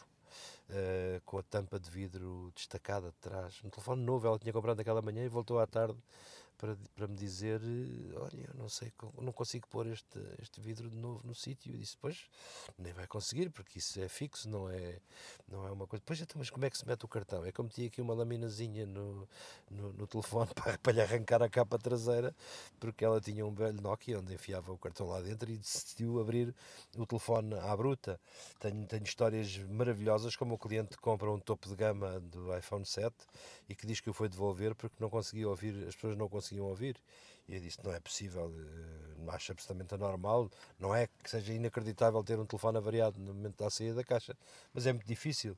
Ó oh Pedro, mas o mais incrível é que o segundo que me deram está exatamente na mesma. Eu disse: bom, então se o primeiro era difícil, o segundo é incrível. Mostre-me lá o telefone. E se eu tiro o telefone do bolso, ainda com, a, com o plástico da frente uh, de proteção. Portanto, eu disse: não é possível. O que é que você fez ao outro? Ah, deu ao meu filho, isto só serve para jogos, ele não consegue telefonar a ninguém. Eu disse, epá, pronto, eh, são, são pequenos apontamentos. Mas olha, uh, para, para quem não se lembra, o primeiro iPhone que saiu tinha uh, várias aplicações fixas, ou seja, não dava para, para instalar nada. E quando, e de facto, grande, o grande salto vai um ano depois, e o primeiro telefone que sai do iPhone sai apenas nos Estados Unidos e, e em poucos países mais, era um 2G, não era 3G, e quando sai o primeiro telefone e chega a Portugal e chega à, à Europa, o 3G, foi quando a Apple uh, inventou um, algo que de facto veio revolucionar, um, uh, de facto ajudar a revolucionar também esta indústria, que foi uh, o facto de ter uma App Store e os desenvolvedores poderem uh, produzir aplicações. Um negócio de para... milhões que ninguém, que ninguém tomou como relevante. Tu lembras-te, antigamente, eu, por exemplo, eu tinha o, o, BlackBerry. Cada vez que queria, e antes tive um Palm, e antes. Uh, pronto, que já tive um e tive no outro dia encontrei uma, uma Psy, encontrei uma Psy. 32. Ah, e está lá a funcionar. Tu tens uma e está a funcionar. assim. Eu tive uma Psy no 32, a avó dessa tua Psy. E, e, e, e de facto, eu lembro-me de ter adquirido jogos e aplicações. Deixa-me só dizer mas que, deixa não te esqueças disso que vais dizer. Mas cada vez que se cria uma aplicação ou um jogo, um tu tinhas que ir a uma página e depois tinhas que fazer 10 passos para meteres o cartão de crédito, depois o número, depois aquilo não dava, tinhas que meter tudo outra vez. E só o simples facto da Apple ter inventado uma coisa que era meteres a password e já está. One click buy. Uh, há coisas que são, que são na, na, história da Apple, há coisas que são revoluções e que não são vistas como revolução. Eu recordo-me bem dos tempos em que havia só iPod para Mac. Uh, era caro, 120 contos na altura um, iPod. Uh, eu fui muito cético em relação ao iPod inicial e no dia em que saiu no dia em que saiu para o Windows em que houve iTunes para o Windows e iPod para Mac e Windows, eu, fui, eu estava habituado a um ano e meio, aquilo foi um ano e meio, dois anos de, de iPod só Mac, e eu tinha os meus números de encomendas, sabia mais ou menos o ritmo do mercado, aquilo não vendia por aí além, mas tinha o meu ritmo de mercado para as encomendas. E quando fiz a primeira encomenda pós, uh, pós Windows, uh, alguém no, na Apple me disse: Estás parvo, tu, vais, só puseste isto, só, só disse só não, não quero ficar encharcado de, de produto que depois, eventualmente, tenha dificuldade em vender. Pedro, quatro, cinco vezes isto e tu vais ter dificuldade. Disse, não, nunca, jamais em tempo algum. Quando muito dobro a encomenda, dobro. É claro que dois ou três meses depois eu estava afogado em pedidos que, que não podia satisfazer, não é? E com, com a Apple a rir-se a dizer, vês, lembras-te do que eu te disse. Mas já te queria dizer uma coisa, o ano passado, quando foi os 10 anos, faz, faz, faz ontem um ano, quando foram os 10 anos, houve vários órgãos de comunicação que falaram comigo e me pediram, pá, eu precisava de falar com pessoas que tenham o, o iPhone original a funcionar e algumas delas foram entrevistadas. E, e, eu publicamente, até nas minhas redes, pus a circular a dizer: é pá, preciso de falar com pessoas que, que tenham um iPhone destes ainda a trabalhar, não quero pisa-papéis. E apareceram N. N. Eu, eu fiquei um pouco surpreendido. Uh, de facto, há um, um amigo meu próximo, que é o João Correia, um abraço se me estás a ouvir, que, que, tem, que está na Alemanha, ainda com um a funcionar e que diz que faz chamadas todos os dias e que ainda há, há aplicações que usa completamente. E disse: durante anos eu não precisei de um telefone, de um outro telefone que não fosse este. Olha, este telefone, por exemplo, que eu tenho aqui na mão, o 3, é um telefone que teve a funcionar durante muitos anos, até muito pouco tempo. Funcionou com, com um segundo telefone para apenas fazer chamadas durante muito tempo. Muito ah, tempo. E desse tempo, os telefones só faziam chamadas. Muito, muito tempo. E depois passei ao meu filho e o meu filho usava o telefone. Portanto, eu não sei há quanto tempo, mas ele só deixou, de, só foi metido numa gaveta há muito pouco tempo e, como vês, está que, a funcionar. Só convém que lhe descarga de vez em quando para a bateria não morrer. Está a funcionar, perfeitamente. Não morrer de vez. Tu pegando neste telefone, de facto, é uma sensação estranha. É um telefone, parece falta, muito pequenino. Falta telefone. Parece muito pequenino, mas na altura era foi, foi um ecrã como este, não havia nenhum. E esse ecrã, eh, apesar de ter só para aí 70% da área de física do telefone, fez-nos felizes durante anos. Anos. Eu larguei um 3G, passei ao 3GS, fui ao 4, fui ao 5, depois do 5 passei para o 7. Não, não, passei, eu tive um 6. Há aqui um, um salto. Há aqui um salto que eu não dei, que foi o 5S. Tu não tiveste os S, eu também não tive os S. Exatamente, exatamente. Eu saltei os S. Um, e ainda este ano fiz uma graça nas redes que dizia: pá, vocês no fim do ano não sei o que é que esperam. A malta está à espera de 2018, mas depois, calhar, na volta sai um 2017S, que não tem interesse nenhum. Mas é, é uma piada, mas que reflete um bocadinho. Ou seja, nunca houve, e nos últimos anos tem-se diluído o salto tecnológico telefone para telefone. Eu penso que as pessoas cada vez dão menos importância ao que é que tem de novo. Já não se importam de ficar duas gerações. Uh, de telefones, porque este telefone tem uma vida útil uh, 4, 5 anos, correndo tudo bem, tu consegues perfeitamente. Mas eu tenho um 6 aí eh, na mala. 6 foi. Eu tenho um 6 na mala. Está é a trabalhar, tra trabalhar seis- lindamente. O 6, por estranho que possa parecer, foi o telefone que me deixou mais, eh, mais saudades. Há bocado falei nele. Eh, No dia, na véspera de o vender, na véspera de o vender, deixei-o cair pá, num, numa, numa queda de 10 centímetros, n- não foi mais, para cima de uma mesa e quando o levanto tinha uma linha no ecrã, tinha, tinha um risco, partiu só um risco atravessado, pá, mas que inviabilizava o ecrã e tive que, tive que o substituir. E ainda hoje está ainda hoje está a trabalhar perfeitamente eh, no estrangeiro e a pessoa me diz destes podes trazer os que quiseres porque eu amo este telefone. É- Pedro, só para, para fecharmos, hum, esperas. eh, e de facto este telefone revolucionou tudo. Tu esperas alguma Ah, revolução? espero, espero. Eu não tenho dúvidas que as próximas gerações, que esta, esta adaptação do, do ecrã do, do X se irá generalizar. Eh, não acredito em telefones low cost. Este negócio é o melhor negócio que a Apple, que a Apple eh, pode imaginar. O, o Dvorak, o Dvorak é o colunista do New York Times, o colunista de te- tecnologia do New York Times, espalhou o pânico aí nas redes em novembro. Eh, espalhou o pânico, disse, a Apple disse, af- afirmou, a Apple está pronta para largar o negócio dos computadores. E isto é uma frase que gela qualquer gajo que conheça um bocadinho da história da, da, da companhia. Mas é verdade. Os computadores, eh, tablets e, e iPhones à parte, são já quase residuais no meio desta indústria. Isto é terrível. Isto significa que se o Jobs fosse vivo, possivelmente os computadores já teriam ido de vela. Como quem diz, nós sobrevivemos eh, com, a- com ainda uma ou duas evoluções de sistema operativo, vamos conseguir sobreviver com mobile devices tipo tablet ou tipo MacBook eh, plano, sem, sem necessidade de teres uma concha. Eu Eh, consegui sobreviver. eu não, eu, eu ainda não estou nessa fase, ainda continuo fortemente dependente de uma máquina física com teclado. Mas eu na altura não liguei nenhuma à frase e de repente comecei a espalhar este, este, este tema por junto dos meus amigos e há muitos meus amigos que dizem: lá, eu tenho um Mac, mas está lá encostado há um ano. Há Macs então encostados. Não é que eles não sejam produtivos, é porque as pessoas não sentem necessidade Eu tenho um iMac que raramente passo por ele. Pronto, vês como, como é que são as coisas. Era uma máquina que há 5 anos atrás era imprescindível na tua vida pessoal e e de produção, não é? Mas tu és um bocadinho. Não és o. Como é que eu ia dizer? Não és o caso de estudo. Eu, por exemplo, a malta que trabalha em brutais folhas de cálculo, a malta que trabalha com programas científicos, eh, eu percebo que tenham alguma dificuldade ainda em, em passar para, para tablet. Tu és um tipo que consomes informação do tablet. Tu tens notas, tu tens textos, tens as tuas peças, tens o planeamento, penso eu. Eh, consigo imaginar que conheço um bocadinho mais ou menos do que é que se faz. Vais precisar de muito texto e tu digitas texto em qualquer lado, encostado a uma baliza de futebol ou sentado no escritório ou numa sala de imprensa Ou numa sanita. a qualquer lado, exatamente. Eu não, eu, eu sou mais o tipo que está na sua secretariazinha, que tem o setup. Eu tenho dois monitores, um tampo enorme onde me posso espraiar, tenho sempre telefones, tablets, tenho cabos, tenho whatever. Epá, e não me vejo sem esse, sem esse ecossistema. Claro que para o, o- eu, não, eu não me esqueço em 2000 e, 2000 e qualquer coisa, eu tentei convencer, eu jantei uma vez com o João de Vora aqui em Lisboa e, com um 3GS na mão e tentei convencê-lo que o meu 3GS era melhor que o, que o Nokia dele. E ele, que era um forte crítico da, da Apple, disse que jamais se precisaria de um telefone porque o telefone era para telefonar.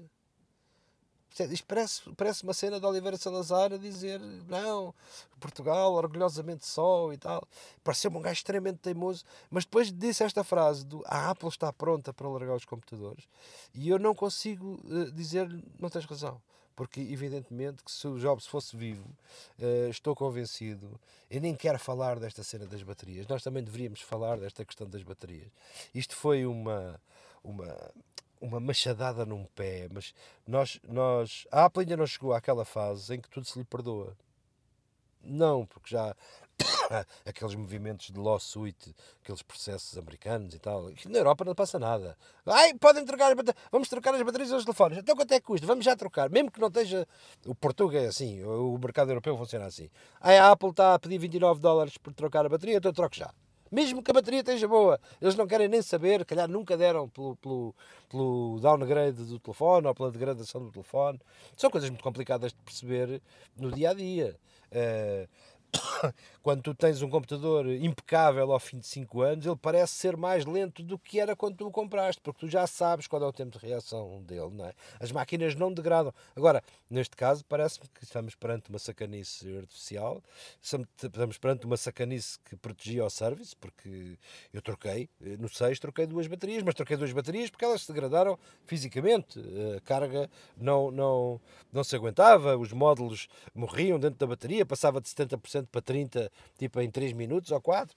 Portanto, e foi a Apple dizer-me, anda cá e troca, não, não, não precisei de, de, sentir, de sentir isso. Agora, cada vez vamos ter menos saltos, diferenças tecnológicas entre, entre telefones. A concorrência está uh, ao nível, não está abaixo nem acima. Eu continuo a achar os telefones muito frágeis cada vez estão mais frágeis. Eu não sei como é que tu olhas para o teu 10, mas, mas, mas tenho a noção. Com medo.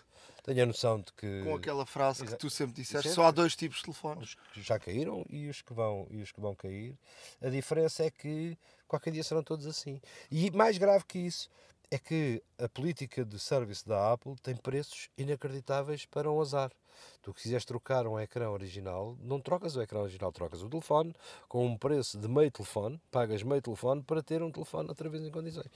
Pá, para a minha carteira, desculpem lá, mas isto é muito, é muito complicado de é muito complicado de assistir.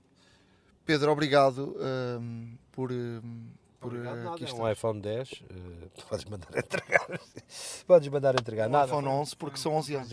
Não, não, mas eu já agora fico com a galeria, fico com a galeria, fico com a galeria toda. Uh, estranhamente este ano ainda não começou aí a, a bombar uh, rumores do que é que virá aí para setembro, mas lá vai. Eu acho que vamos dizer adeus à caixa do do 6, 7, 8, que vamos dizer adeus a este formato e passar a ter uma, uma, uma vitrine envidraçada uh, de cima a baixo. De cima a baixo, acho que sim. Truques e dicas. Estamos na, na área de, de truques e dicas e eu tinha estava aqui a, a, consultar e tenho aqui várias coisas abertas à minha frente e tenho aqui a revista deste, deste mês do Cult of Mac.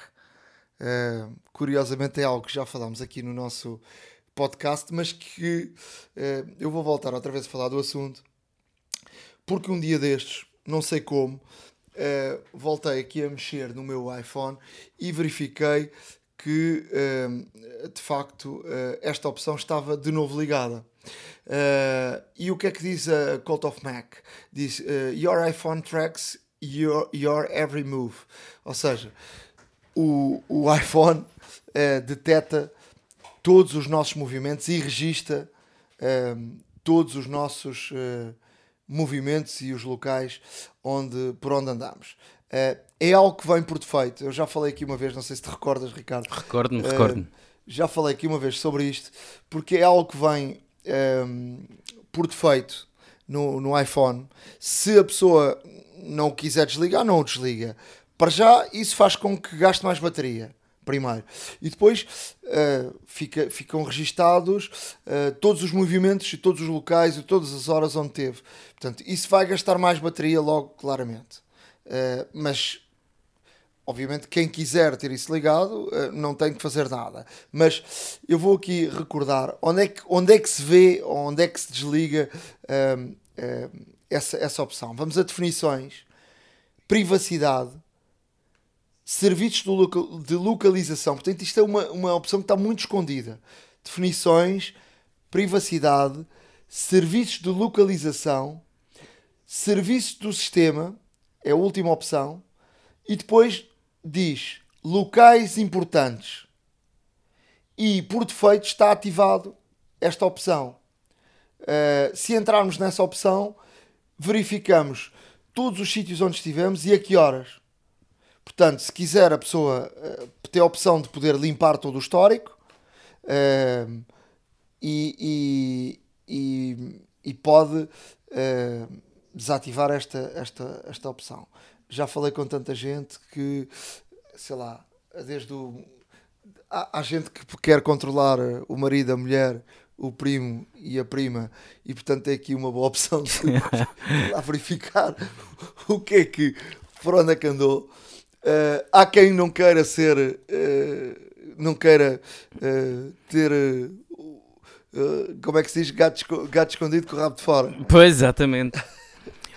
e portanto, esta opção, para quem saiba, de facto, esta opção o, o fica sempre o rabo de fora porque fui comprar, estive a trabalhar a determinada hora e depois, àquela hora, estava no outro sítio. Resta no restaurante ou no, no hotel. Não no... interessa, estavas no outro sítio, lá está. Pois isso é- Portanto, é... fica aqui uma, uma dica, cada um faz aquilo que entender, mas fica, fica para já esta dica. Nesta, nesta secção, uh, vamos fazer hoje uma secção assim mais recheada. Estás de acordo? Acho que sim. Acho que sim, os nossos ouvintes merecem, cada vez mais. Então, olha, vou já para a segunda dica. Um, no iOS, uma forma rápida uh, de aumentarmos o tamanho do texto, assim, rapidinho. Às vezes precisamos de um texto maior e, portanto, podemos sempre ir às opções, ou às definições, ou, uh, ou, onde é que está? Nem sei bem onde é que está. Nas definições, uh, há tela e brilho na tela e brilho, eh, temos o tamanho do texto e aí podemos aumentar o tamanho do texto. Mas há aqui, eh, através do iOS 11, eh, uma boa opção para rapidamente podermos eh, aumentar ou diminuir o tamanho do texto. E o que é que temos que fazer? Vamos às definições, central de controle, personalizar o, o, o controle e uh, há aqui uma das opções uh, que está em baixo que diz tamanho do texto e metemos para cima. Quando quisermos uh, aumentar o texto, basta puxar o, no, no, no, iPhone 10 é de cima para baixo, nos outros telefones é de baixo para cima. aparece aqui uma opção com dois Azinhos, um, um A pequenino e um A maior. Carregamos aqui, com, carregamos nessa opção e depois temos 1, 2, 3, 4, 5, 6 seis níveis de tamanho de texto e portanto podemos aumentar logo aqui eh, rapidamente e o texto aumenta sem, sem nenhum tipo de, de, de stress. Não, isso é ótimo até mesmo porque uh, muitas vezes temos que, que ser de, da página e ir às definições e tal, portanto um atalho é sempre bem-vindo. Olha, tens, uh, tens, eu tenho aqui mais coisas, mas Vou-te dar a palavra. Olha, obrigado. Eu tenho aqui, eu tenho aqui dicas para filmar vídeos de alta qualidade no iPhone. Ou seja, são, são cinco dicas que são muito simples de, de realmente fazer uh, e de seguir e que lhe permitem gravar uh, com o iPhone como se um cameraman profissional, como aqueles que tu conheces, uh, gravasse e ou mais ou menos, por assim dizer. Uh, isto tem um vídeo também, vamos, vamos deixar obviamente no nosso blog, mas no fundo é o seguinte: uh, deixem de gravar vídeos na vertical. Ou seja, a maior parte das pessoas tem, tem por hábito, e eu contra mim falo ou falava, de gravar vídeo uh, com o telefone na vertical. E ao gravar vídeo no, no, com o telefone na vertical, quando vamos passar para um, para um ecrã maior, que por defeito uh, e, e, naturalmente é panorâmico, vão aparecer aquelas barras negras ao lado.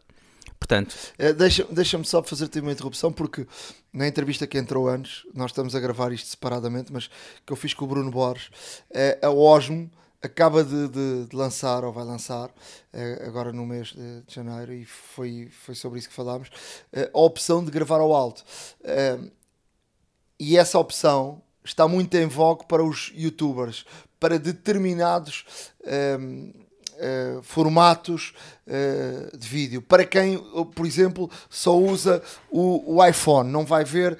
Eu, por exemplo, tenho re- essa regra que tu estás a dizer, eu, eu uso, é uma regra básica. vês sempre na vertical, Só- pois. Sim, exatamente. só filme na vertical. Portanto, mas isso é uma regra que eu, alguém que vem da televisão sabe dessa regra. Agora, começa a haver aqui uma nova tendência, e não nos podemos esquecer disso, de gente que não tem computador, gente que não usa a televisão, pessoas que só. gente nova que só usa os telefones. E a própria Osmo, eh, a Osmo Mobile, eh, terá eh, a opção de filmar na vertical até fazer de vídeo live na, na, na, na vertical, mas não deixa de ser curioso, não é? Pois, exato. Não, aqui, aqui eh, o que nós, o que, o que com, com estas dicas se deseja transmitir ao- aos ouvintes é que poderão eventualmente gravar com uma maior qualidade, uma vez que têm um ecrã mais alargado e, e, e, obviamente eh, conseguir usufruir todos os pixels do ecrã e, e da câmara que, o, que os iPhones têm para gravar. Eh, uma vez gravando na horizontal, terão realmente um, um formato mais panorâmico que será eventualmente eh, mais eh, atrativo de visualizar do que, no, do que no formato vertical. Mas isto também é consoante, obviamente, as preferências de cada um e a utilidade, atenção.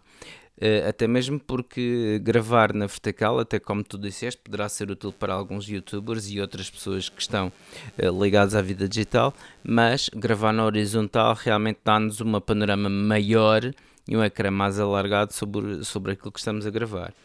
E é regra número um. Exato. gravar, não é? Exato, exato. Agora, as regras, não há regras sem exceção e, portanto, eh, também havia, havia, e há grandes discussões em relação a isso, eh, mesmo na área da televisão, havia regras essenciais da forma de filmar que hoje estão completamente eh, desatualizadas. Ou seja, as regras são eh, da perfeição, são aquelas, mas hoje o olho da pessoa está tão habituada a ver coisas como desfocos, com movimentos, que, que há até, por exemplo, quem, quem, quem quiser ver um documentário que é Os Capacetes Brancos, eh, foi um documentário que ganhou alguns prémios, eh, que foi filmado com eh, desta forma, com movimentos bruscos, com eh, num, num, num cenário de guerra, e, e de facto a regra que, que havia de a pessoa entrar em campo, sair de campo, planos de corte, isso foi completamente passado com quando cada um de nós tem um telefone na mão e quando o olho de cada um de nós se habitua a, a movimentos rápidos, a, a, Claro. a desfocos, a- portanto, mas é bom que as pessoas saibam as regras, não é? Não, claro, sem dúvida. Aqui outra dica importante é, é- é para nós termos eh, muita atenção às definições que escolhemos. Ou seja, o iPhone 8 e o iPhone 10 podem gravar a 4 capas eh, em 60 frames por segundo. Ou seja, Eu é, tenho tudo no máximo. Pois, exato. Ou seja, é uma, é uma imagem extremamente fluen- fluida, com, extrema, com, com alta definição e tudo mais. Ehm, ou seja, eh, temos aqui praticamente uma coisa verdadeiramente perfeita. Mas eh, em situações de, eh, de- de fraca luminosidade, os 60 frames podem ser prejudiciais e podem ficar muito escuros. E portanto, se calhar até era uma boa ideia, em condições de baixa luminosidade, por exemplo, baixar os frames para 30, em que os 30 vão permitir, neste caso, eh, o obturador eh, captar mais luz e realmente a imagem ficar um pouco mais luminosa. Portanto, isto é outra das dicas. Eh, outra dica é, é termos atenção com, com, com a lente que utilizamos e o zoom que utilizamos. Ou seja, é muito mais fácil, obviamente, trabalhar com o zoom óptico do que com o zoom digital.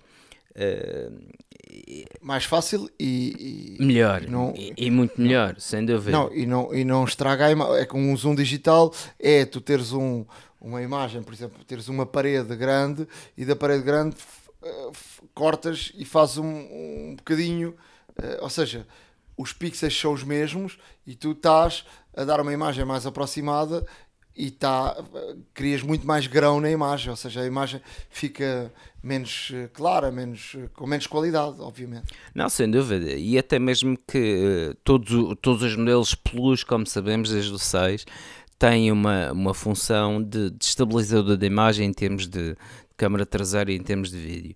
Uh, Sim, e... e... tem, e tem outra coisa que é o zoom, anal o zoom analógico é um zoom feito com as lentes. Correto. Entende? Correto. São as lentes que aproximam e, e que, que, afastam. Não, sem dúvida. O zoom digital é a imagem é a mesma e tu estás a aproximar eh, dentro da própria imagem, ou seja, perdes qualidade. Obviamente. Não, sem dúvida alguma. Portanto, um, estas são algumas das dicas que estão disponíveis, uh, uh, portanto, neste vídeo e, e, nesta notícia que vamos lançar, obviamente, no nosso blog, uh, como tal. Mas, de qualquer das formas, existem muitas mais e, e cada um deverá adequar de acordo com, com a sua utilização principal, que é isso que, que por aqui estamos. Uh, já agora, uh, e continuando aqui, já vou só acabar aqui a minha parte de dicas. Um, tenho aqui também algumas dicas essenciais para o iPhone 8, uh, nomeadamente o iPhone 8 e o 10, atenção, nomeadamente um, um, um modo novo que é o True Tone. Portanto, é um modo que Uh, no fundo põe, põe as definições do ecrã todas no máximo, portanto toda a extensão de cores, o, portanto o gama todo de cores, o brilho, o contraste, portanto põe tudo no máximo para usufruirmos de facto de, da melhor qualidade de imagem possível mediante o ecrã que temos. Um, este modo pode ser ativo através de 3D Touch no control no, no centro de comando, lá está. Se carregarmos e, e deixarmos pressionado no nível de brilho, vai-nos aparecer a opção, neste caso de True Tone e, e a opção também de, do Night Shift. Uh, ao, ao, colocarmos o True Tone, uh, portanto, fica, fica realmente o ecrã com, com cores muito mais vivas, com, com brilho e o contraste bastante adequados para nós vermos realmente toda a potencialidade do ecrã que tem. Uh, se não utilizarmos o, o 3D Touch, podemos ir também através de definições, ecrã e brilho e ativar este modo. Um, outra, outra situação é ativar o não incomodar enquanto conduzir. Isto é muito, isto é muito uh, útil Uh, ou seja, não é útil, mas uh, aqui revela também um pouco da inteligência do iPhone, é porque o iPhone detecta quando estamos a, movime a movimentar-nos rapidamente, ou seja, vamos de carro ou vamos num transporte rápido, e como tal, ele automaticamente, automaticamente uh, altera este setting para não nos incomodar enquanto estivermos a conduzir. Eu acho que ninguém utiliza isso. É uma pena, porque deviam. Tu utilizas? Uh, por acaso não. mas deviam, mas vou passar, mas vou passar a utilizar até mesmo porquê? Porque é uma situação que, que neste caso pode contribuir com a, com a, nossa segurança e com a dos outros, lá está. Uh, porque no fundo quando nos estamos a movimentar mais depressa, o iPhone é tão inteligente que percebe que nos estamos a mover mais Sim, rapidamente. mas eu, eu, tenho o CarPlay e portanto Exato. estou tranquilo em relação a isso. Exato, porque não preciso para quem tem o CarPlay ou quem tem um sistema de alta voz que automaticamente sincroniza com o telefone, o telefone também detecta que está no carro e automaticamente pode colocar este modo ativo. Uh, como é que podemos ativar? Muito fácil. Vamos a definições, uh, vamos a definições, perdão, não incomodar, uh, não incomodar durante a condução e selecionamos a opção automaticamente.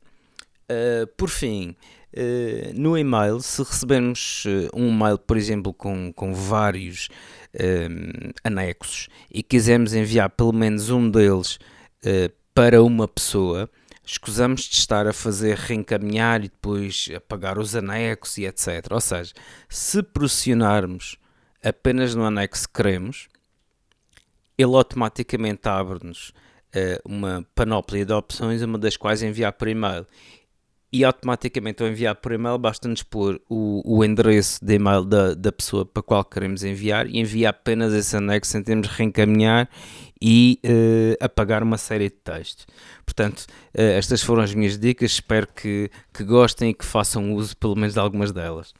Olha, ainda tenho aqui algumas uh, e, e, vou aqui partilhar algumas dicas de coisas que fui um, ehm, ao longo desta, destas duas últimas semanas que me fui cruzando. Uma delas foi tinha eu utilizo uh, as, as passwords memorizadas no Safari só que tinha só que não conseguia aceder numa precisava de aceder num outro sítio que não era uh, através do, do Safari e não sabia a password. Uh, e portanto uh, pensei um pouco, fui aqui fazer alguma pesquisa e percebi que de facto, entrando em definições, contas e palavras-passe, temos que entrar com o Touch ID ou com o Face ID. porque está tá bloqueado e gerir as passwords. A partir dali procuramos o site que queremos e depois é possível visualizar a password. Portanto, é uma fórmula de poder e depois utilizar a password não de forma automática, mas visualizando a password para utilizar num outro computador que não era o meu computador uh, que eu precisava de, de aceder a esse, a esse site. Portanto, fica aqui esta dica. Depois, outra dica muito simples: uh, o iOS 11 permite, uh, através da câmera, lermos códigos QR. Um, em princípio, esta definição vem ativada. Uh, e como é que percebe se está ativada ou não? Como é que, como é que utiliza? É liga a câmera, aponta para um código QR, se ele ler o código, uh, está ligado. Se não ler o código, vamos, ou se quiser verificar, vá a definições, câmera, ativar a opção ler uh, códigos QR. Portanto, uh, para fechar esta, esta área das, dos truques e dicas, uh, vou também falar aqui de calendários partilhados. e o que é que são calendários partilhados? São calendários feitos por, por alguém que resolve partilhá-los. E, e, e, vamos. vou dar aqui alguns exemplos. Que vai desde os feriados em, em, Portugal, aos feriados na China, aos feriados em Inglaterra, uh, aos, dia, aos feriados no, no, no calendário judeu, uh, ao uh, calendário da, da, da, Premier League, ao calendário de uma determinada equipa, ao calendário do Mundial de Futebol, ao calendário da Liga Portuguesa, aos desportos que, que assim quisermos. Há milhares e milhares de calendários que eh, são feitos por alguém e que decidem uh, partilhá-los. Uh, nós vamos aqui deixar uh, dois, dois links com um deles é o iCall Share e o outro é webcall.fi com, com uma série de calendários que podem, podem procurar estes calendários e assinar o calendário que lhes uh, mais interessar. Vou deixar também aqui um, um link da Liga Portuguesa, uh, porque podem uh, subscrever o calendário da Liga Portuguesa. E qual é a vantagem destes calendários partilhados? É o facto, permite, por exemplo, vou, vou, dar este exemplo da Liga Portuguesa, termos no nosso calendário, de forma atualizada, os jogos com os horários, quando não, não temos que nos preocupar com nada, porque se houver uma alteração de horário, uma alteração de, de dia do jogo, uma antecipação, um, um adiamento, automaticamente o uh, organizador deste uh, calendário partilhado uh, altera e em todos os calendários que estão assinados com, com das pessoas, dos utilitários, dos utilizadores, automaticamente alterem cada um dos nossos uh, calendários. Mas tem aqui um problema. E esse problema só o detetei esta semana e após uma conversa com o, suporte, o serviço de suporte da Apple, uh, percebi que uh, para nós podemos assinar um calendário deste em qualquer um dos nossos dispositivos.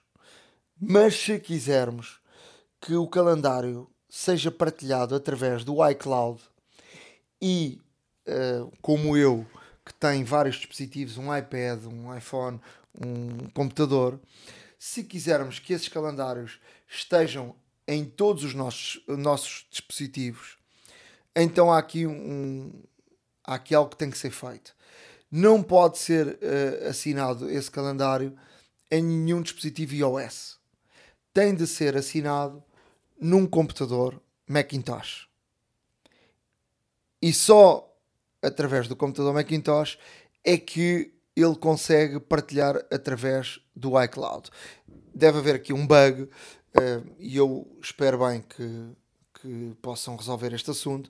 A Apple não me deu mais informação, disse-me apenas a forma de eu poder resolver uh, este assunto, porque eu tinha assinado alguns uh, calendários no meu iPad e que não estavam visíveis no meu iPhone. Por exemplo, tinha aqui o calendário uh, de algumas equipas da Premier League que eu quero seguir, uh, onde, onde estão portugueses. Uh, posso ter o calendário da, da Premier League toda, mas também posso ter o calendário uh, só de uma das equipas. Só de algumas, pois, exato. por exemplo, vais à página, ao site oficial do Manchester United, do Manchester City, julgo que da maior parte das equipas da Premier League, e há a possibilidade de assinares o calendário onde é, tu tens de forma atualizada todos os jogos que, que, a, equipa, que a equipa faz. Portanto, é, eu, eu utilizo muito, gosto muito e, portanto, queria partilhar com, com todos é, esta, esta opção dos calendários partilhados, que é algo de facto que, que, é, que é muito bom. E se tivermos, portanto, a agenda muito cheia, também podemos vir cá abaixo e desligarmos alguns dos calendários e só ligarmos quando, quando quisermos. Portanto, uh, ficaram aqui uh, muitas dicas nesta secção, mas não saia daí porque daqui a pouco temos já aplicações.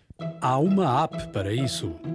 Rapidamente já estamos aqui na zona de, de aplicações e eu uh, descobri, ainda não tenho grande experiência, mas descobri aqui algo que pode ser muito interessante sempre se falou na questão do iPhone e muita gente uh, triste com o facto do iPhone uh, não ter opção de um segundo cartão para usar os dois números, mas e porque, porque obviamente há muitos utilizadores do iPhone que criam esta, esta opção, houve quem se lembrasse disto e criasse uh, aplicações, há várias no mercado, para poderes ter um segundo número no, no telefone. Isto não é, não, é, não é grátis, é pago Uh, mas esta segunda opção, esta, esta opção que, que se chama Second Number, uh, permite uh, o seguinte: permite tu teres variedíssimos números de telefone, teres o teu e depois teres vários números, e permite tu teres números de vários países diferentes. Portanto, tu vais à França, tens o um número francês, onde podes utilizá-lo como um número francês. Uh, isto pode ser útil também para quê? Para uh, sites de vendas, uh, alugar casas, para Uber, para colocares publicamente o número de telefone, em vez de colocares o teu número privado, colocas este número e um, geres esta situação. A partir dali, há um determinado dia que tu queres deixar de ter o número uh, uh, online, uh, apagas este número e vais buscar outro de uma lista enorme de, de, de números. Um, ehm, se, se quisermos assinar só por um mês, a assinatura custa 14,99€. Não é, não é barato. Não é barato, de facto. Se quisermos assinar por 3 meses, a assinatura mensal custa 9,99. Se quisermos assinar anualmente, custa 4,99, portanto temos uma temos aqui uma média de 60 euros por ano para, para poder eh, ter esta ter esta opção. Há aqui várias, várias, várias opções destas aplicações. Uh, uma delas, uh, Phoner Second uh, Phone Number, uh, permite, graficamente não é tão bonito como a outra, mas permite esta gravar chamadas também. Pois vai isso, de, isso realmente é muito interessante. até 129 por ano. portanto 5,99 por mês até 129 por ano. Há aqui várias opções de, de custo. Um, mas é, é, uma opção e, e, portanto até para, para a área do trabalho um, não é barato mas também não, não, não é para qualquer pessoa, não é só para a pessoa dizer, olha, tenho um, um segundo número. Portanto, isto também não é a mesma coisa que termos o número da nossa empresa e o nosso número. Portanto, isto é um segundo número, mas com aqui com várias nuances, que não é a mesma coisa termos dois cartões. Portanto, temos o nosso número privado e o nosso número uh, público. Pois. Público quer dizer, uh, uh, o nosso número de trabalho, não é? Exato. Não, neste sentido, neste sentido é, é prático e pode ser prático, por exemplo, a nível profissional. Um... Deixa-me só dizer-te aqui outra aplicação que trago: é uh, Não Mexas Nisto. que o nome, o nome é, é, é, engraçado. Pasta secreta para, para fotografias. Um, se quisermos ter uh, fotografias escondidas, tem aliás um. funciona com Touch ID e funciona aqui com aqueles códigos uh, de entrada, como tem o, Android, aquelas bolinhas ah, sim, sim, sim. fazemos um desenho. E portanto temos de ter umas pastas secretas com fotos, vídeos, fecheiros GIFs. Uh, podemos ter um, navegador privado para descarregarmos as imagens para esse navegador. O armazenamento é, é seguro, para, também para notas, contactos e palavras passe. Uh, temos também esta aplicação, um registro de intrusão, com foto, hora e localização. Se alguém quiser entrar uh, no nosso, no nosso, nesta aplicação, ele dispara uma, uma fotografia e ficamos com a cara da pessoa. E portanto, vale a pena. Uh, é uma aplicação que é, que é grátis e, e vale a pena poderá ser útil para todos os James Bond do cotidiano que temos por aí. De facto. Há, tanta, há, tanta, gente que tem, tem coisas que não. Por exemplo, vamos aqui até falar seriamente. Tu tens determinadas coisas no teu telefone, ainda há pouco falavas das crianças, uh, que tu não queres que vejam, não é? Claro. E hoje em dia, se hoje em dia olhas para o WhatsApp, o WhatsApp daqueles grupos só mandam uh, vídeos e, e, fotografias de, de coisas uh, indecentes. É, portanto, é verdade. acontece com é toda verdade. a gente. Portanto, se tu tens o telefone, passa o telefone aos teus filhos, tu não queres correr o risco dos teus filhos te abrirem uma pasta, ou mesmo de forma uh, casual, e, e, portanto darem com, com esta situação que não, não é muito agradável, não é? Pois claro, pois claro. Não, nesse sentido, e até mesmo a nível profissional pode ser muito útil, neste caso. Olha, uh, eu trago-te aqui uh, algumas aplicações que, que tive a experimentar e que achei piada. Uh, e acho que até valem a pena uh, no sentido de utilização, a maior parte delas. Olha, a primeira é o Mirror Emoji Keyboard, que é gratuita. Portanto, uh, tiras uma selfie tua e crias um emoji de ti mesmo, estilizado ao género de uma caricatura. depois podes enviar para os teus amigos, como stickers e tudo mais. Uh, e depois também podes criar emojis uh, pré-definidos do, dos teus amigos, ou seja, se tirares uma, uma fotografia dos teus amigos, depois fazes uma caricatura deles e depois podes enviar. Uh, isto, é, isto é muito graça. Não, isto é, isto é engraçado se for, se for, por exemplo, para enviar para, para pessoas na, pronto, na, naquela da, da, brincadeira e até mesmo para grupos de amigos e tudo mais. podes utilizar estes stickers e estes emojis que são interessantes. Não substituem, obviamente, os animojis, porque é uma coisa completamente diferente, mas hum, não deixam de ser todo engraçados. Experimentem, porque é gratuita e é, e é muito engraçada. Um, outra aplicação que trago é o Selfissimo, portanto, uma aplicação para selfies, que foi desenvolvida pela Google e tira automaticamente uma selfie quando fazes uma pose para a câmera. Ou seja, se fizeres uma pose assim, tipo. Eu acho que já falei desta aplicação aqui. é possível, é possível. Já falamos tantas que hoje em dia torna-se difícil uh, termos aqui, uh, de facto, um, um. Tem muita graça porque uh, é preto e branco as fotografias e fazem recordar aquelas fotografias que tirávamos naquelas máquinas. Nas cabines, pois, exatamente. exatamente. Eu acho que já falámos disto. Aqui. Não, isto é interessante até mesmo porque só apenas quando fazes uma pose Uh, assim, portanto, uh, face à câmara é que realmente dispara. E, e, é muito útil, obviamente, para, para os bloggers e para todas as pessoas que utilizam o Instagram, por exemplo. É muito interessante esta situação. Um, trago aqui outra aplicação uh, boa para os cabos que existem neste ensino secundário e superior, que é o SnapCalc, um, também gratuita. É uma, é, uma, é uma calculadora que resolve um problema de matemática.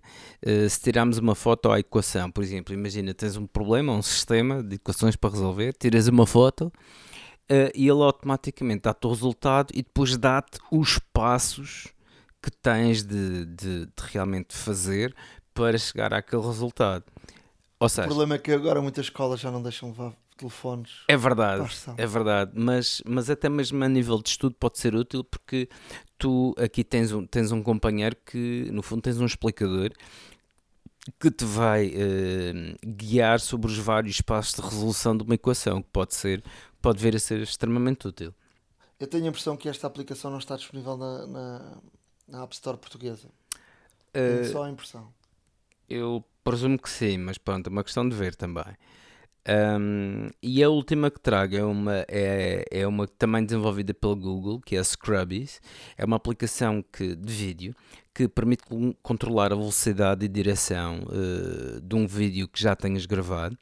Portanto, podes pôr mais lento, mais rápido, para trás ou para a frente, gravar e, e, grava aquilo que tu fazes, portanto, os movimentos que tu fazes. Depois, a posteriori, podes uh, partilhar e podes enviar esse excerto do vídeo para outras pessoas. Por exemplo, tens um vídeo que gravas de forma contínua. Se entretanto com esta aplicação gravares o, o vídeo em, no reverse, portanto uh, para trás, gravas esse shirt e depois podes partilhar com as pessoas. É interessante, é interessante ver que a Google está a ir por este caminho uh, e, e abre-nos aqui as portas de, daquilo que, que a Google eventualmente poderá fazer com esta, com esta aplicação, porque cheira-me que vem muito mais por trás. Outra situação que, que falámos e tem a ver com, com a peça que apresentamos anteriormente uh, da SES, os utilizadores da Apple Watch vão poder controlar Uh, alguns uh, equipamentos da marca Whirlpool com o seu Apple Watch. Portanto, estamos a falar de, de secadoras portanto, máquinas de secar roupa, máquinas de lavar roupa, Uh, eh, fornos, etc. Ou seja, uh, todos, estes, todos estes equipamentos vão estar, vão estar conectados e disponíveis para controlar através do seu Apple Watch. Uh, vai ser interessante Uh, até mesmo porque, por exemplo, imagina, sais de casa, deixas alguma coisa no forno e, e, queres com que a coisa esteja, esteja pronta quando tu chegares a casa. Através do Apple Watch podes controlar, podes controlar o forno, podes controlar a máquina de lavar e a máquina de secar. Ou seja, um, e como ouvimos falar na peça ainda há pouco da SES, uh, esta, esta situação torna-se cada vez mais, mais frequente e será um, um futuro no nosso. Será, será, neste caso, uma peça usual no nosso cotidiano, num futuro muito próximo. iServices. Reparar é cuidar. Estamos presentes de norte a sul do país. Reparamos o seu equipamento em 30 minutos. É tudo por hoje neste podcast. Hoje já tivemos aqui muita, muita gente, várias entrevistas. No próximo podcast, já sabe, vamos também começar com, com uma secção de jogos porque há milhares e milhares de pessoas louco, loucos por jogos. E espero que tenham gostado. Já sabem que nos podem uh, escrever se quiserem para um, hum, a hora da maca gmail.com ou seguir uh, o nosso blog que é a hora da maca.wordpress.com e seguirem-nos na, nas redes sociais, não é Ricardo? Pois é, redes sociais em twitter.com barra hora underscore da underscore maca e em facebook.com barra hora da maca. Não esquecer, obviamente, para quem ainda não, não usufrui, mas está sempre a tempo de usufruir, uh, do nosso parceiro iServices, em que uh, todos os nossos ouvintes têm um fantástico desconto na, nas reparações dos seus dispositivos Ouça, se tem aquele, se tem aquele iPad já com, com o botão que, que já não funciona assim tão bem, ou o vidro que está ligeiramente rachado, mas que nunca se preocupou em arranjar, uh, está na altura. está na altura. Visite uma, uma loja iServices mais perto de si, estão várias disponíveis em todo o território nacional. Portanto, facilmente encontrará uma mais perto de si. Um, basta dirigir-se lá e, e, e, indicar que é ouvinte deste nosso podcast Hora da Maçã e terá um, um desconto simpático, portanto, uh, nos serviços de reparação destas lojas que reparam com rapidez e profissionalismo. Fica, ficamos por aqui. Espero que tenham gostado. Um forte abraço. Até à próxima. Até à próxima. Obrigado. Um bem-aja a todos e um forte abraço. Não se esqueçam também de dar a classificação ao nosso podcast. Portanto, sempre nota máxima. Uh, não se esqueçam que é para continuarmos a manter o, o projeto uh, vivo e bastante, graças a vocês. Obrigado a todos e uh, até à próxima. Deixa-me só dizer que se me quiserem seguir no Twitter, o meu Twitter é nluz, portanto estarei por aí uh, sempre com, com toda a informação. A hora da maçã e não só.